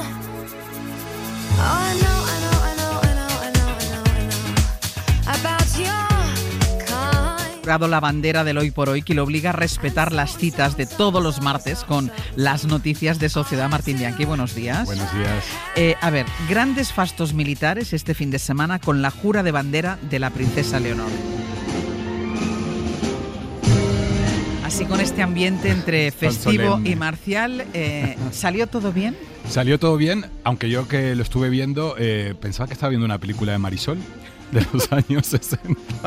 Yo es que me, me fascina un poco ¿eh? la formación militar de, de la princesa. Sí. Porque yo sí creo que tiene que saber cómo funciona el ejército, Sí, evidentemente. por lo menos más que nosotros Claro, no, no, saber. sí, sí, tiene que saber cómo funciona el ejército, pero ¿es necesario tres años de formación militar arrastrándose por el barro, eh, haciendo marcha? Yo eh, creo que sobre todo siendo tan pequeña, porque tiene 17 años, hay que recordar que, Que no, ha- todavía no ha hecho los cumplido la 18. mayoría de edad, claro que... Y sobre todo, María Eugenia yo decía eh, ayer justo un tema, algo que a mí me, me- me parecía, coincidía bastante con ella, que decía que le gustaría verla más haciendo Erasmus o yendo a la universidad ahora, Sí. que es lo normal, lo que te acercaría a la gente joven, que estar haciendo ahora la carrera militar cuando la puede hacer en cuatro años. Sí. O sea, estar todavía más en contacto con la gente y sobre Y todo luego con la yo juventud. creo que la realidad de, de la vida o la realidad que le va a tocar Sí. manejar si un día llega a ser reina es muy variada. Está el ejército, evidentemente, Sí. importante, pero luego está la realidad de la gente. Sí, Entonces, mm, yo no acabo de verlo, pero bueno. eh, Tendría que hacer como una, una rotación laboral por muchos sitios. Claro, porque igualmente que tienes que conocer cómo funciona el ejército, deberías saber cómo es la precariedad laboral en la hostelería, por ejemplo. Sí, Marta Ortega, eh, una de las mujeres más ricas del mundo, empezó doblando camisas Pues en un una poco, tienda. pues un poco, a doblar un poco a eso, un poco a eso me refiero. Sí. Pero bueno, en cualquier caso, eh, tres años de formación militar con esa jura de bandera, que luego ha habido fotografías, ha visto una foto de la de la reina y la princesa, ¿no? En la, Luego en hubo la un fiesta es que hubo un cóctel encuentro, o- hubo un cóctel, un encuentro privado entre los familiares y el resto de, de jóvenes que, de militares que estaban allí y eh, hubo un encuentro entre ellos. entre Y luego hay una cosa que yo me pregunto cada vez que la veo en alguna fotografía, ¿quién le hace el moño? Porque yo no sabría hacerlo. Ya, y estaba maqui- muy maquillada. ¿Verdad? Tú estaba- pensaste lo mismo, sí, ¿no? estaba glowing. como Digo, dicen. ¿quién, digo, el ejército tiene, tiene peluquera porque ¿quién Peluquería le, militar. ¿quién le hace el moño? Yo no sabría Acaban hacerme ese moño tan tirante. No, no, no, perfecta. Bueno. Se lo hará ella. ¿Tú crees? No, pero hay que decir estas Ah, vale, cosas. se lo hará ella, se lo hará ella. se lo hace ella sola. Y otro gran momento, el otro día, eh, Cumbre de Granada, Sí. que ya contamos aquí en el programa que yo creo que retransmitió una imagen de este país maravillosa. Bueno, ¿qué, qué eventos Eh, organizamos? eh, eh? ¿Qué eventos organizamos? Mira, yo no sé si se va a formar gobierno o no, lo que va a pasar, pero que Moncloa puede organizar grandes eventos a nivel mundial, ahí hay un potencial importante. Y te diré una cosa, la imagen de la monarquía se potencia en este tipo de eventos. Yo creo Sí. que salen muy favorecidos Bueno, los reyes. sí, no, los no sé, yo pensaba, ay, nos está viendo Oriente Medio ahí en la Alhambra, que eso no, no era nuestro. Es que ya está rascando. Bueno, es que O sea, yo, pienso estaba- en esa, yo pienso en esa Piensas cosa. demasiado. Pienso demasiado, yo decía la Alhambra, justo. Claro, con todo lo que tiene ahí con, lo- todo Ya, con, ya, con ya, todas con las contexto. connotaciones, Sí, porque hablando, o sea, ¿Ves? ¿Ves? Yo, yo pensé más en la imagen así de, sí, de pero exportable. Yo pensaba, si nos ven en Oriente Medio, no sé qué pensarían de todo esto. Bueno, pero dejando al margen eso, Sí. esa imagen maravillosa de la Alhambra, Sí. los reyes, todos los mandatarios, Sí. brindis. Primero, el brindis, el rey ya tiene que ir a buscar la copa en un Él, parterre, porque buscar en un parterre, que se la habían dejado en un parterre, ni siquiera en una mesita y al lado, en un parterre. Y la reina no tenía copa. No tenía copa y me encantó porque empezó ahí como Marcel Marceau Como a hacer a ahí. gesticular. Bueno, pero es mismo porque estamos empezando a ver a la Leticia que yo quiero ver, que es la mujer real. Que en plan no tiene copa y no se pone nerviosa, sino que empieza a hacer caritas así como. Más Ey, espontáneo. Me encantó. Hizo toda una imitación como si tuviera una copa, es un brindis imaginario. ¿Y es mejor eso que hacer ver que no pasa nada? Yo me encantó. A mí me- me- estos Vale. momentos son los que yo me reconcilio con Leticia. Me gusta verla con sentido del humor, eh, naturalidad, tomándoselo como haríamos cualquiera de nosotros, ¿no? No te dan una copa y ¿qué haces? Tú no sabes si luego se enfadó con quien no le bueno, puso la luego copa. seguramente despido masivo. No sé cuánta gente No, habrán despedido. que no, que no, que no, que no. Pero me gusta verla eh, así, Sí, con espontaneidad. relajada, Oye, ¿qué pasa? relajada. Que yo aquí no tengo copa. ¿Cómo, Ah, pero cómo voy a todos ella no bebe. Ya, pero Yo bueno. creo que no había copa por eso. Pero el gesto es verdad. Debieron si tú no se bebes. dice todo el tiempo que no si bebe no alcohol, bebes. pues si no bebes, toma. Volviendo a la, a la jura, el rey Sí. se dirigió especialmente a la heredera. Querida Leonor, recuerda que el compromiso que has asumido conlleva la mayor responsabilidad con España. Sabes bien, como princesa heredera, que la corona simboliza su unidad y su permanencia. Sé que el juramento solemne ante esta bandera... Habló como ella garantiza la continuidad, una continuidad tirando a breve, porque el anterior jefe de todos los ejércitos andaba en Abu Dhabi celebrando que le ha ganado un juicio a su examante. Claro, se ha quitado, es para celebrar, se ha quitado un peso de encima importante, el emérito. eh, La, la justicia inglesa ha desestimado la demanda de- que había presentado Corina Saint-Wittgenstein contra el rey Juan Carlos por acoso. Ujú. Es la última causa que le quedaba judicial al rey en el mundo por ahora. Siempre hay que subrayar por Sí. ahora porque siempre surge algo nuevo. Pero claro, queda libre de todo culpa y carga. Claro, es que yo pensé el otro día cuando salió la noticia, dije, uh, Sí. claro. el- Ahora te digo, él ganó, bueno, no ganó, pero quiero decir, gana esta partida, pero los 65 millones de euros se los ha quedado Corina, así que la verdadera triunfadora en todo De- esto es ella. es ella. Es ella. Pero yo pensé que el otro día cuando salió la resolución del juicio en el Reino Unido, digo, bueno, pues ahora ya podrán, él podrá decir, yo no tengo ninguna causa pendiente, puedo volver a mi país, ¿no? Efectivamente, esto lo acerca un poco más, en Claro. principio, no lo sabemos, pero lo acerca un poco más porque ahora mismo no tiene causas judiciales. Recordemos además que el otro día un periodista le preguntó si al vuelo le gustaría volver a España. Dijo, por encantaría, supuesto, por supuesto. por Pero supuesto". ¿dónde viviría? Claro, es que ese es el problema. Ese es el problema, porque en Zarzuela, con la reina Sofía con la que no vive hace años, Bueno, y que tendría que tener la residencia fiscal también aquí, ¿no? y Felipe y Leticia querrían acogerlo. No lo sé. Bueno. Elena, Cristina, ¿quién? Bueno, dep- depende en, la- en, la- en qué casa vivan, porque tampoco tengo muy claro dónde No, vive la claro, gente. claro. Y amigos, él tiene millones que le pueden prestar o regalar casas, porque esto ha sido toda la vida así. Y amigos Ya. tiene mucho y le han regalado ya casas y muchas cosas. O alquilárselo por un precio simbólico. Alquilárselo por un precio simbólico. Pero claro, es otro problema, es abrir como otro melón, porque si viene a vivir a dónde, con quién, quién lo paga, la Ya. seguridad, en fin. Y vendrá el cumpleaños de la princesa. Ah, Esta es la gran incógnita. Como hablábamos la semana pasada, el rey cuando estuvo ahora en Galicia manifestó su malestar con Felipe porque no hubo ni, ni siquiera una llamada, aunque estaban a pocos kilómetros de distancia el Sí. uno del otro, y él dijo que no sabía si iba a venir. Porque claro, hay que recordar que en la jura de la Constitución, que va a ser eh, en- a final de este mes, el 31 de octubre, eh, él no va a estar eh, invitado, no está invitado. O sea, los actos oficiales. Pero los privados es A los privados sí, pero claro, en el fondo, hay que, a ver, todo esto hay que recordar que el rey, el rey Felipe es rey por el rey Juan Carlos. Claro. O sea, estamos hablando de un rey que está negando a su padre cuando es rey por su padre. Claro. Y que ha dicho que rechazaba cualquier herencia económica, pero la herencia más importante que ha recibido, que es la corona, no la ha rechazado. Claro. Entonces aquí hay un juego de contradicciones y de apariencias y juegos de espejos que a veces nos mareamos, pero en el fondo hay que recordar esto, que el rey Felipe es rey por Juan Carlos. Veremos si viene o no al cumpleaños de, de su nieta, que por cierto, eh, antes del cumpleaños, y que además jurará la Constitución el 31 de octubre, Sí. eh, los actos del 12 de octubre, que son este jueves. sí. Ella va, la, Ella niña, va, la niña va. ella va. ¿Y cómo va? Vestida con casco, en coche oficial, va. desfilando. No, no, hombre, no, si está en el ejército. Claro, se barajó, se barajó que fuera con uniforme, pero claro, hay que recordar que empezó hace este verano, ni hace dos meses que empezó la carrera militar. Sí. Entonces era un poco sin sentido que estuviera ya con uniforme cuando todavía... Ah, o sea, no va a ir con uniforme. No, estará en la tribuna eh, con sus padres como ha hecho en los últimos años. Vale. Sí, La que sí, no va a sí. estar va a ser la otra que está estudiando en. En principio está estudiando, pero no sabemos si vendrá solo para, quiero decir, que se puede Vale. coger un avión, un Ryanair. Vale. O si no, el, el, el, el, el- El Bombardier, suegro, el Bombardier suegro- suegro de su primo. El Bombardier de 60 millones siempre está disponible. Y luego la casa, la Real Casa de Moneda y Timbre, que ha hecho una moneda de plata que vale 40 euros. Me parece eh, lo más, porque con la inflación que hay, una- tiene sentido que empiecen a emitir monedas de 40 euros. ¿Y tú la has visto ya? Se ve un perfil de Leonor. Ay, es que no la he visto. Sí, sí. Bueno, se mostraron ayer las fotografías con las que se inspiran para hacer el, Ah, el vale. perfil de la esfigie de, de Leonor. Vale, o sea, no sabes si se le parece o no, se le parece. pero estoy de acuerdo en que empiecen a emitir monedas de 100 euros y esto porque el dinero no nos alcanza para nada, así que... o Que sea, vaya, sí, pero que vayan emitiendo y que nos vayan dando. Bueno, que nos las den, Claro, nos las claro, regalen. claro, claro. Yo creo que por los 18 años de Leonor nos deberían regalar dinero a todos los españoles.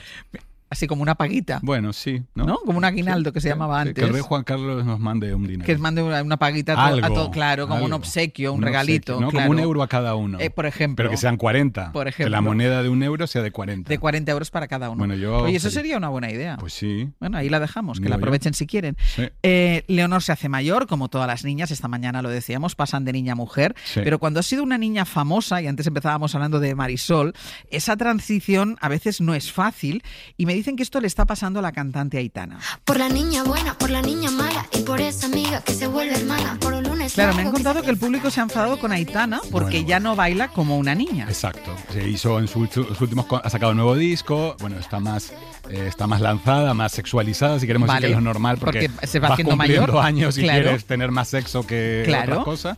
Y muchos padres se han levantado del concierto, enfadados, diciendo que llevaban a sus hijas pequeñas. Digo, pero bueno, Además, sus chica hijas- tiene derecho a. Pero- ya, pero además los padres que se pensarán que ven sus hijas en todos los dispositivos. Claro, en todos Yo los tengo una sobrina de 7 años y veo lo que ve en TikTok y mi sobrina sabe perrear. Claro, por eso mismo. O sea, O sea, yo estoy un poco horrorizado, pero digo, bueno. lo los padres viven engañados. O sea, Sí. si les asusta el baile de Aitana, mm, No, y qué importante es que estas, ni- estas artistas que empiezan de, casi de niñas o adolescentes y luego trans- se hacen mujeres y siempre ocurre lo mismo. La gente se escandaliza, polémica, dicen, ay, está sexualizada, pero es que es lo normal, nos sexualizamos todo. Y luego, ¿cuántos hombres artistas vemos sobre los escenarios, eh, haciendo pues cosas, Totalmente. gestos sexuales, en fin, tocándose las partes. Y además, incluso profesionalmente, ellas tienen ganas de dejar atrás una etapa de su vida que No, ya no, pasó. Aitana quiere ser mujer Claro. y yo la aplaudo. Y luego los padres, pues cuando llevan a los conciertos, que vean un poco también que a qué están llevando a sus hijos. Claro, me parece un caso paradigmático es Miley Cyrus. Es, a mí como Hannah Montana no me interesó nunca y ahora me parece una artista. Lo más, y bueno, y le ha ocurrido a Britney Spears, le ha ocurrido a tantas artistas que cuando han cumplido la mayoría de edad y han querido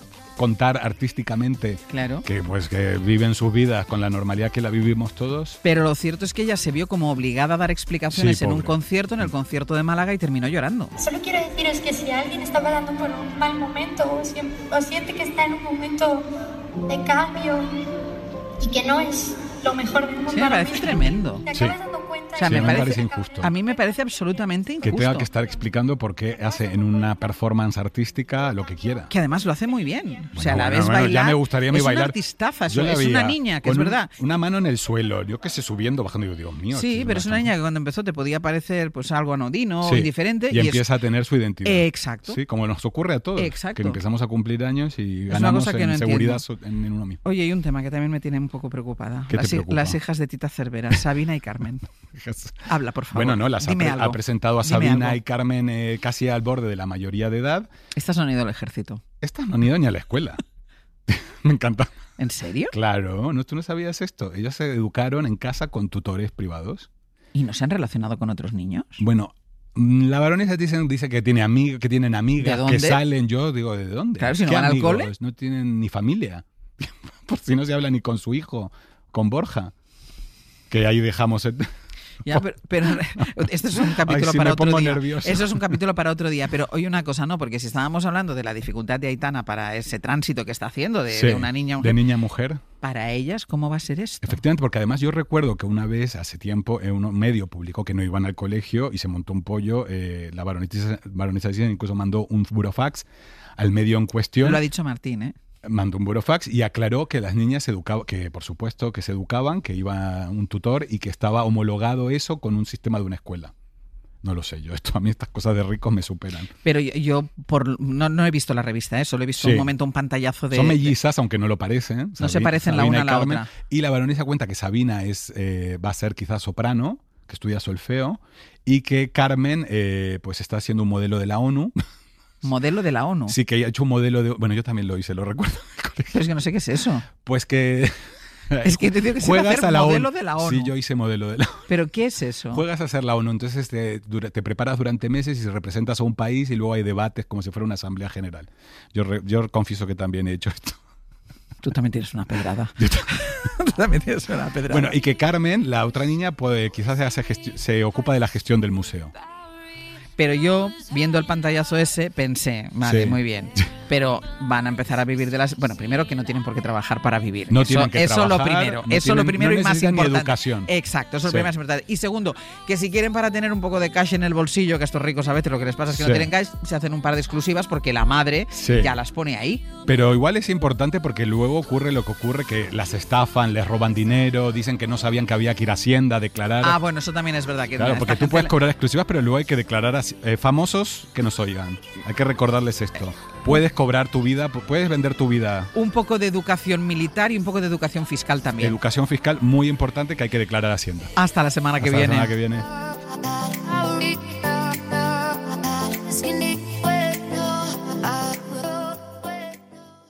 Hoy por hoy Magazine.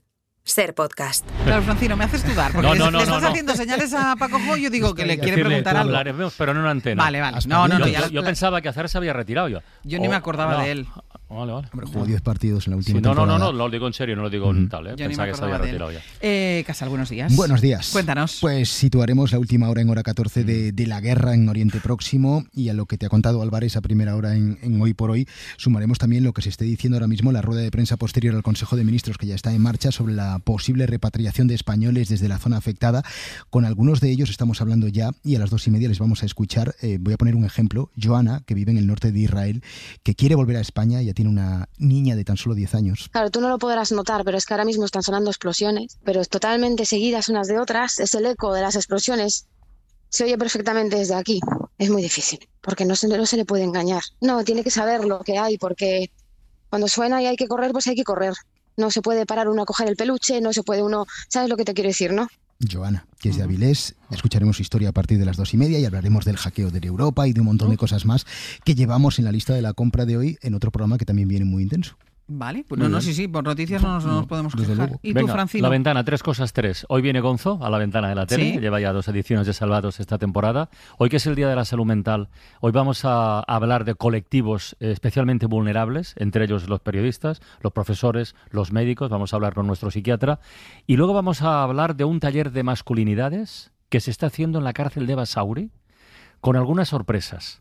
Porque los presos, igual que la gente que está en libertad, a veces quiere aparentar lo que no es, y en esos talleres se descubren cosas. Que hay muchos hombres pues en un patio y tal y como nos han educado mal, pues uno quiere quedar encima del otro y bueno, hay mucha gente, entonces no nadie muestra debilidad ni nada, pero luego individualmente hablas con las personas y no son lo que aparentan, la mayoría pues aparentan pues eh, yo soy el más malo, el peor, Una tal. experiencia muy Ah, interesante. guay. un taller de masculinidades dentro de la cárcel.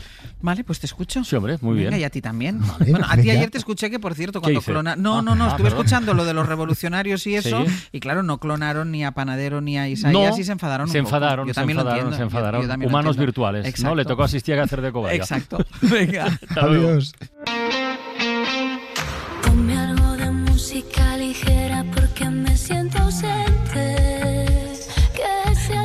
Pues claro que me la sé, pero si esta es la adaptación de un temazo que italiano. se la sabe, Hombre, además. por favor, claro Sí, que claro. Todas, todas. Mira, mira, sube, Marco, sube. Solo un poco. que cuando suena Ana Mena Mm. es Es porque algo es, desastre. es algo desastre. Ayer no sonó Ana Aunque no porque ayer pasamos, Sastre no estaba. no pasamos por nuestro mejor momento, ¿eh? Ana Mena y yo. No, No. porque no quiso venir a que la entrevistara. Eso es. Sí, pero no. A lo mejor ella decidió que no tenía... Fue peor, fue peor, porque dijo que sí Y luego nos dijo que y luego no. nos dijo que A no. lo mejor es que se dio cuenta que no tenía nada que contar, ¿eh? Mm, Y dijo, no ¿pa' creo. qué voy- pa' qué eso voy a ir? Mira, eso seguro que no. ¿Para qué voy eso a ir? seguro que no. Bueno, el tema es que ayer no sonó Ana Mena en ningún momento en el Hoy por Hoy porque no estaba Sastre. ¿Por qué no estaba Sastre ayer Mm. en el Hoy por Hoy? Porque le han nombrado hijo predilecto no verdad. de su pueblo. Muchas gracias. Pero no es así. Es que el Va, es ayuntamiento. casi así. No, el ayuntamiento de mi pueblo ha tenido a Ahora quiere bien rigor. distinguirme a mí y a otra gente del pueblo, a otros Bueno, vecinos. bueno, bueno, Pero sobre bueno, todo a ti. Con el premio, no, a todos. Con el premio 9 de octubre, que es la máxima distinción de Pues mi pueblo, eso. como de tantos pueblos Ah, valencianos. pues eso. Porque No, sabéis. no, 9 de ¿Eh? Di el nombre, por quieren Alberic, a Alberic. En la pueblo. comarca Su de pueblo la es Ribera Alta. Alberic. Sí, que aparece recurrentemente en nuestras crónicas. Sí. A- Alberic aparece. Sí, hay inundaciones a veces en Alberic. Sí, sí, sí, y las, y las contamos. Bueno, pues ya está, pues ayer fue un día muy bonito, porque sabéis que el 9 de octubre es la fiesta de los valencianos y nada, y lo celebramos todos allí con un vino de honor muy bien, ¿eh? El ayuntamiento. Y comasteis, como dice el presidente de, de la comunidad valenciana, comisteis paella. Tal cual te lo digo, pues tomasteis, tal cual. Tomasteis horchata. Mira, horchata no. turrón de postre. No, y tampoco. Vale. De hecho, solo se cumplió la paella y he de decirte que no era paella tampoco, era una rosa banda, pero est- estaba muy bueno, pero no era, no era paella. Tengo dos consideraciones. con cosas. Eh, no, no, no, era un arroz bueno, un arroz bueno valenciano. Tengo dos reflexiones sobre este, gra- este bellísimo Perdón, momento. identifíquese y dígame. Ah, Sergio Castro de la Cadena. Eh, ha hablado Ángel de que hay frecuentemente inundaciones. Ayer hubo inundaciones de entusiasmo con tu personalidad. Sí, sí, sí. Pero tengo dos cuestiones. Una, no crees, no crees, ¿eh? No es por chafarte nada. Pero podría ser que fueses demasiado joven para este cargo, que se suele dar como al final de una trayectoria. Y dos, esto no supone un lastre insoportable, porque claro, ahora tu conducta tiene que ser totalmente ética en todo momento. O sea, cualquier traspiés, y vive Dios, que sé que los tienes, te puede hacer que te retiren la hija predilección de Alberic. Bueno, de decir- Alberic, Alberic. Alberic, Alberic. Muchísimas gracias. Entiendo, no, gracias. Eh, Gracias, Sergio, por tus Entiendo preguntas. la animadversión de tus preguntas porque No, se me no. olvidó mandarle un audio que me duele en el alma para, para la dupla de esta semana. He dicho lo cual sí a todo. Eh, vivo Sí, en pánico de, en pánico. sí, sí, de, de no desmerecer el premio, pero vamos a intentar por lo menos lucharlo. Cuando tienes un pensamiento, no diré sucio, pero sí un poco turbio, piensas, ostras, que soy hijo predilecto de Alberic. No me imagino. Es que Alberic. Alberic, joder. Pero es que lleva, lleva 12 horas siendo hijo predilecto de Es Alberic. que es flipante que se, Pero la se oiga tanto suya- el nombre de mi pueblo Mal, todo el rato en el hoy por hoy. Todo mal. Es Pero que- para eso estás ahora, con título, Sí. para corregir. Espero no desmerecerlo, pero desde luego, pues oye, sinceramente, expresión, sí, sí, sí. Bueno, Eh, hay- una cosa, una cosa muy importante. Medio, medio y nombre, por favor. Eh, soy eh, Pepe Rubio de Casara Bonela News. Casara Bonela, hoy por hoy ser. Eh, no, una pregunta, no, que es curioso que está emparentado con Miguel Delibes Sastre porque aquí hubo una ¿Perdón? sección en este programa, una sección que arrancó en Sedano. Sí. y murió en Alberic. Oh. ¿Es verdad? Sí, sí. Eh, sí, Era en la el- primera temporada de Hoy 100 por en Hoy- 100 kilómetros. Exacto, Sí. hacíamos de 100 en 100 Sí. y la, la última etapa que hizo Pepe tenía que llevarnos a mi pueblo. ¿Qué pasó? La pandemia. La pandemia. Ahí acabó, ahí acabó, la, ahí acabó la sección. La sección está ahí. No, no llegamos Pero a estaba hecho, ¿eh? Estaba hecho, escrito. eh, y además un corte de desastre maravilloso por la huerta. Os he de contar que de la misma manera que Ángel siempre dice que cocina súper bien, aunque nunca hemos visto nada de No, lo perdona, que yo sí. cocina. Bueno, tú porque eres el favorito. Mira, y Marcos también. Bueno, porque sois los favoritos. Pero los demás no hemos favoritos. visto nada. En mi pueblo es muy, muy típico un dulce que se llama el pan quemado. Sí. Que es, vamos, es, es histórico. No lo Vamos he contado nunca al equipo porque es aquello de, bueno, no has traído nunca ninguno, efectivamente. Después de tantísimos años nunca os he traído un pan quemado. Pascua Donate de. Payas del Mundo, revista Pero estamos ya casi fuera de tiempo. ¿eh? Nada, No, no, pregunte, pregunte. Ese título. ¿qué, privilegios conlleva? Quiero decir, eh, La placa. puedes, no, pero puedes desfilar junto a las fuerzas vivas del pueblo en Semana Santa. La entrada a la piscina municipal. Mi, pa- mi hijo me preguntó, eh, pero papá, cuando te mueras, ¿te pondrán una calle? Pues seguramente, hijo. O a lo mejor lo hereda el- tu hijo, ¿no? Igual podemos, yo creo que podemos aspirar a. Rotonda. Lo más Nieto importante. predilecto. A Rotonda. Se Lo te más oye impor- fatal, Brian, se te oye fatal. Lo más importante es la comida para el equipo. ¿Cuál va- ¿Cuándo va a ser? El Para- equipo de celebración. tuvo después del verano un detalle. En Alberic. Y yo creo que ya con eso. Pero eso hacemos, fue, ¿eh? eso fueron unos refrigerios, no una comida. Bueno, pero no Comida eran, en Alberic, pero no eran además. baratos, ¿eh? De todas No formas. ¿alguien más de aquí es hijo predilecto o algo de Que su no soy pueblo? hijo predilecto. Yo solo da el pregón de mi pueblo. No, eh, Severino fue premiado Guau, hace poco. pero- Ya, pero no de, ni en Tú mi no, pueblo, tú, no. tú no eres hijo predilecto la de, Nada, nada. ¿no? ¿Tu pueblo? Sí, mi pueblo Tú no eres, no eres hijo Pozondo predilecto. News. Eh, no, no, no. y tú, Pascu, tampoco. No, a mí tampoco me han Ni premiado. vosotras Hombre, tampoco. ni a ver, no, creo que soy la más ilustre de las Bárcenas, porque solo hay cuatro casas y cinco cabras. O sea, Ya, pero no tampoco- tienes ningún título. Somos distintas las que comenzaron a nos a perder damos lo legado das bombas soubemos pararnos Ni sexo, nin carne, nin putos cuidados Non asumimos o vosso pecado Facede la guerra cos ollos pechados Non recoñecedes nin o propio Último compás, que nos vamos, Ana. Hemos Hoy no empezado. lo hago yo. Ay, no, que hoy vale, está vale, aquí. Ana. Vale, vale, vale. Bueno, si lo quiere hacer Brian. Bajadle el micrófono a Brian, por favor. Que tiene que empezar Francino, va. que hoy hemos empezado con un café doble expreso porque ha habido un abierto, hemos tenido un abierto bien cargado con la situación de Gaza e Israel. Incluso habéis entrevistado al ministro de Asuntos Exteriores. Y mira, casualmente después, un poquito de tiempo después, hemos hablado con una niña de la guerra que ha sido hoy nuestra Miss Experiencia. Sí, Margarita ha recordado aquel día que yo con su familia de las bombas en una barca de remos, pero no ha sido una charla amarga ni, ni mucho No. menos. Nos ha abierto además el salón de su casa para enseñarnos Sí. esos cuadros y que ha pintado. con un tono súper jovial. Sí, sí, no, muy colorida ella. Muy bien. También desde hoy sabemos que el jazmín huele por la tarde y por la noche por los polinizadores nocturnos y ojo que es primo lejano del olivo. Hombre, Sorpresa. claro, eso, preguntárselo a Eduardo Barba. Tiene, tenéis, podéis ver todos esos consejos en el canal YouTube de la cadena Ser o también en la web de la cadena Ser y ahí también artículo de él. Y ya Sí. tenemos El- jazmín en la terraza. O el que quiera atreverse Una, a una plantita más Ay, se ve para regar. Otra más. Nos puede copiar. Pero nos vamos a ir escuchando a la directora de cine Arancha Echevarría, que ha creado un retrato hiperrealista y buenísimo de la comunidad china en España. China se llama la película y es producto de un casting muy complicado. La comunidad china en Madrid son unos 50.000 y además tenían que ser de la misma provincia, que es una provincia del sur, porque los acentos, imagínate la madre, pues eso, hablando con acento catalán y la hija con- hablando, oye, ¿qué tal? Fu. Ha sido súper duro, muy complicado, pero yo también buscaba personas que fueran como el personaje. O sea, Sin ya había tenido ese problema en casa, Lucía es hija de Bazar, Yehu, la madre, por ejemplo, llevó a sus hijos a, a China y volvieron con 10 años y tiene esos problemas con, con sus hijos que le echan en cara. O, por ejemplo, el propio Fen, el que hace de padre, solo podíamos rodar los miércoles de 3 a 6, porque era cuando cerraba el bazar. Y me decía, si, si te vale bien, si no, adiós. No hay tu tía, ¿eh?